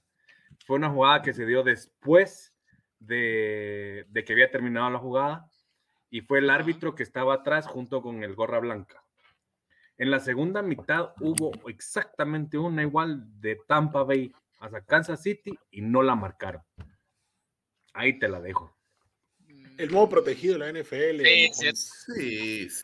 Eh, Miren, yo, yo- yo les digo, Steve, Históricamente- "Ven, sí, pero me vale. ¿eh?". hi- históricamente siempre, siempre creo que hay algún consentido en la NFL. Un tiempo fue Montana, la verdad. Montana era consentido. Troy Aikman era consentido. Eh, y Brady, Brady consentido. Y Mahomes es, es su, es su, es, es el, es Brady es el, el sucesor de, eh, Mahomes es el sucesor de Brady, ¿no? el consentido de la NFL. sí, sí, la Ya verdad que sí. salieron hasta abrazaditos ahí en la portada del Madden y todo. Sí, Besos Cabal. se dieron. Se dan sus besos, se tocan sus cositas. Ámenlos, no los odien, amen. Odien, Sí, cabal. Bueno, Odien Dak- señores. a Dak Prescott. No, ya no lo puedo odiar. Ya le dieron contrato, ¿qué más da? Ya Y ahora gasté No, pero igual vas a hay que aguantarse, que ni modo. lo vas a seguir odiando, eso no te preocupes. Sí. Ya da pena, más que odio. Ah, los invito a escuchar toda mi descarga de odio en ese programa. Ahí está en Spotify. El día que me dieron el contrato. Bueno, señores, qué programón, en serio, fue un gustazo tenerlos acá. Eh, la semana pasada tuvimos un programón con la NFC, con la NFC este. Eh, y esta semana tuvimos otro igual de bueno con invitados de los equipos, pero estos sí se dieron con todo y eso fue bueno. O sea, hubo cada vez se van soltando más los invitados, lo cual es bueno. Eh, antes, antes de retirarnos, quisiera darles eh, brevemente el micrófono a cada uno eh, para que nos digan eh, cómo se sintieron eh, Si les y si gustó, tienen al- algo, si les gustó, si desean venir otro día y eh, si, dese- si desean promocionar alguna red social, algún evento, si ustedes tienen una tienda de algo en línea, lo que sea, este tiempo es suyo. Empecemos con el amigo Su- Steve. su OnlyFans. No, pues, eh, no, simplemente agradecer pues la oportunidad aquí a la, a la gente del Pocas y, y igual de, de igual manera al grupo de NFL Guatemala, un ambiente genial, divertido. Eh, gracias por la oportunidad de estar aquí compartiendo con más gente de, de acá de Guatemala y nuestro amigo Conqueror de México. Un saludo hasta allá, mi amigo. y También pues hasta se les agradece mucho el, el- la oportunidad, el tiempo estuvo alegre, se pudieron compartir pues opiniones y de todo un poco y siempre se aprende más de algo. Entonces, pues simplemente agradecerles a todos, pues y que no se pierda, tratemos de, de expandir más la comunidad de fútbol americano en Guatemala y nada, ahí estamos siempre, a la próxima que se pueda participar, pues con mucho gusto, aquí estamos, gracias. Gracias, Steve. Manuel. Bueno, eh, muchas gracias primero por la invitación. Eh, yo pienso que realmente lo único que quiero decir es ap- apoyemos el fútbol americano en Guatemala. Este sábado empieza ya la liga. La liga, entre comillas, porque solo son tres equipos, entonces no es eh, lo que siempre había sido, lo que venía siendo. Desgraciadamente por temas de COVID se, ha- ah, se perdió bastante, pero esperemos recuperarlo. Y realmente lo único que podemos hacer para recuperarlo es apoyarlo, ¿verdad? Entonces, nada más. Amigo, gracias, Manuel. Amigo Oso. Bueno, jóvenes, en primer lugar, un agradecimiento a ustedes, ahí al maestro Huertas, maestrísimo Saulo, Gabo, por la invitación. Ese fue un ambiente así bien, bien chilero, como decimos en Guatemala. Un abrazo al amigo Conqueror, a México. Bien Saludos chido. también a Manuel, bien chido. Cool, bien chido. cool. Ahí al, ami- al amigo Vikingo también, fue un ambiente bien, bien bonito. Me sentí muy bien. También eh, yo creo que me uno a lo que dice Manuel, también hay que apoyar el deporte en general. Es un deporte que, que queremos, ¿verdad? Que se está masificando. Yo que como le, igual que Manuel, seamos gente grande, pues, vimos casi, estamos viendo crecer la afición de forma exponencial y eso nos alegra, ¿verdad? De un país que no teníamos casi ninguna tradición futbolí- de fútbol americano a haya mucha gente que conoce el juego, que no es solo aficionado del Supertazón. Un abrazo a todos, que saludos a, a todos, a los, las personas que vieron el programa también. Los invito también a ver las memorias del oso. Creo que en esta semana sale algo, algo ahí de los de, del oso. Y estamos ahí también, viene con todo el programa de los, de los, de los Raiders. Y, y es- espero su, que, que les guste los programas que se han preparado. Y un fuerte abrazo y feliz noche. Ya saben, Solo una pregunta. jueves- Hasta con ¿Dónde vemos las memorias del oso? Estamos, si vas a el podcast.net, las memorias del oso son podcast full. Visita www.elpodcast.net y ahí vas a ver las memorias del oso. Nos puedes seguir en Spotify, Google Podcast, Anchor, eh, Breaker y un sinfín de. a todo lo que le puedas dar play. Para, para, audio. ok, gracias. igual, Igual forma, en Sporting siempre ponemos el link el día del estreno. Recuerden, las memorias del oso se estrenan todos los jueves a las 11 de la mañana. Es como las tortillitas para su almuerzo, entonces es bueno para escucharlo. Y por último, pero no menos importante, el amigo Conqueror, Bibolus, desde la Ciudad de México. El micrófono es tuyo, amigo. Pues a ver, son unos chingonados todos aquí. Me siento con mucho agradecimiento de poder compartir un espacio con ustedes. Eh, estamos nosotros muy contentos con la afición de Guatemala y con la gente de Guatemala, porque la verdad es que si ustedes han pasado por nuestro programa, no hemos querido invitar a gente que ya ahorita está en un pedestal, porque siento que por ahí no va la cosa. Si queremos apoyar realmente a que la gente se meta un poquito más, a que salgan nuevos podcasts como el de mi amigo Fercho de los Lions y así, creo que lo importante es que entre los pequeños podcasts que estamos aquí en Latinoamérica nos estemos, sabes, como agarrando. Y neta que Guatemala nos ha recibido con unos brazos impresionantes y estamos muy contentos, güey. Eh, si quieren ahí darse la vuelta, dense la vuelta, pero hoy, hoy muchachos, lo que es el podcast es el podcast y mis respetos para lo que están armando y lo que va, lo que viene después, ¿eh? Este, vaya, no, no, o sea, fuera de todo esto, qué felicidad. Y si les gustó el intro de los Lions, díganme y yo les armo un intro también aquí para el podcast, igual de chingón que el de los Lions. Ahí, este, que quede abierta esta invitación, no solo para ustedes, sino que creo que valdría la pena volver a juntar a todo el crew que se juntó hoy en Reyes del Emparrillado la siguiente vez. Y eso. Y con todo. compromiso para traer al Steve, al Oso, al Manuel, al Manuel por dos, y pues ahora sí que a los hosts aquí. Entonces, güey, qué felicidad y gracias. Si quieren ahí, vayan a seguirnos Reyes del Emparrillado. Perfecto, yo con mucho gusto me apunto con mucho gusto, mano, gracias. Si no han escuchado ahí el, el, crossover más grande de, que Marvel y DC, pues nos lo echamos nosotros ya. Estaba muy cagado, güey, porque cuando sacaron el post que decía el crossover más ambicioso, unos güeyes, no voy a decir el nombre de su podcast, no mames, el cuando les mostramos los números se quedaron de no mames, y yo, ah, ¿verdad, putito? Ah. Se la llevaban de Marvel los cabrones. No, sigan, realmente sigan los amigos de Rey del Emparreado, tienen una, un menú ahí de variedad dentro de su canal. Cagadillo, más fantasy, aquí el Express, el, el, experto ahí, Conqueror. Conqueror, te vamos a invitar eh, durante temporada con Gabriel eh, a un programita fantasy que estamos armando que va a ser Express para algunos datitos por ahí. Entonces. La, la, palabra, la palabra experto no me gusta tanto, güey, porque les voy a ser muy sincero poco a poco vamos evolucionando en este pedo y quiero que algo quede claro por parte de Reyes, por mi parte. Güey, en este punto, yo estoy, yo estoy a su nivel, güey, y vamos en este, en este camino, ¿no? Entonces, únanse y a ver hasta dónde llegamos, ¿no? Somos los moleros, entonces. Efecto. Bueno, y nuevamente, recordándoles que este episodio sale en formato audio el día de mañana ya por ahí de las 10, 11 de la mañana está arriba para compartir. Siempre lo publicamos en Sporting. Sigan nuestras redes.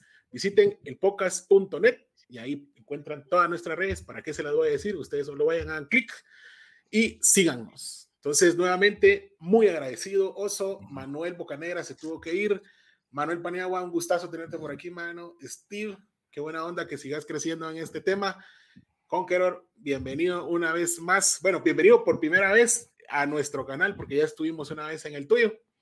Y por supuesto a los, a los incansables, a los siempre presentes, Huertas y Gabo. Un aplauso a Huertas. y hacer el aguante ahí. Se ha mantenido el Huertas. Aunque le ayudó a estar ofendiendo. firme, despierto, pero ahí está. Les cuento una anécdota de Huertas. Dale, dale. De milagro está vivo porque lo querían sacar matado de Gatorade de harina una vez. Ah, típico. Solo una. Solo de una se recuerda que querido sacar en, Te podemos contar una del grupo NFL en Guatemala, pero tenemos que hacer un podcast para contar todas las anécdotas de Lions. los Thunder Lions, amigos, los Por Thunder eso siempre, Lions, los por eso siempre llevo ahí mi bolsa de, para un cadáver. Debería Fernando. terminar Huertas el programa ahí, ¿no? Para Sí. decirle, Steve, si ustedes fueran unos tramposos, que no estoy diciendo que lo sean, ¿eh? Todo, todo- todo ese speech para preguntarte al final, ¿cuántos es dos más dos? Ya sí, sí, sí, sí, sí, ustedes, ustedes no fueron tramposos, si ustedes no fueron tramposos, eh, deja de respirar cinco minutos. Ajá, justo. Bueno, y Fernando Pelayo, Thunder Lions, recuerden que hay que hacer crecer el podcast de los Lions. Fernando, invita a Huertas. Huertas es un Lions estudiado, ahí como lo ves, de apestoso, es un Lions estudiado. Trae su calzoncillo los Lions ahí. Siempre con, siempre, siempre con equipos obreros, papá. Siempre equipos obreros. Siempre equipos obreros. Entonces tengan ustedes una buena noche. Nuevamente vamos a estar ahí haciendo invitaciones. Recuerden la otra semana es la Nacional Eh, Oeste. Oeste. Rams, Seahawks, 49ers y Cardinals. Vampeta va a representar a su todos. equipo. A los- A los cuatro. ¿A? Los cuatro. Va a ser un solo. Tengan ustedes buena noche, amigos. Buenas noches Muchas gracias. Buenas noches. entrega. Gustazo, jóvenes. Feliz noche. Bye.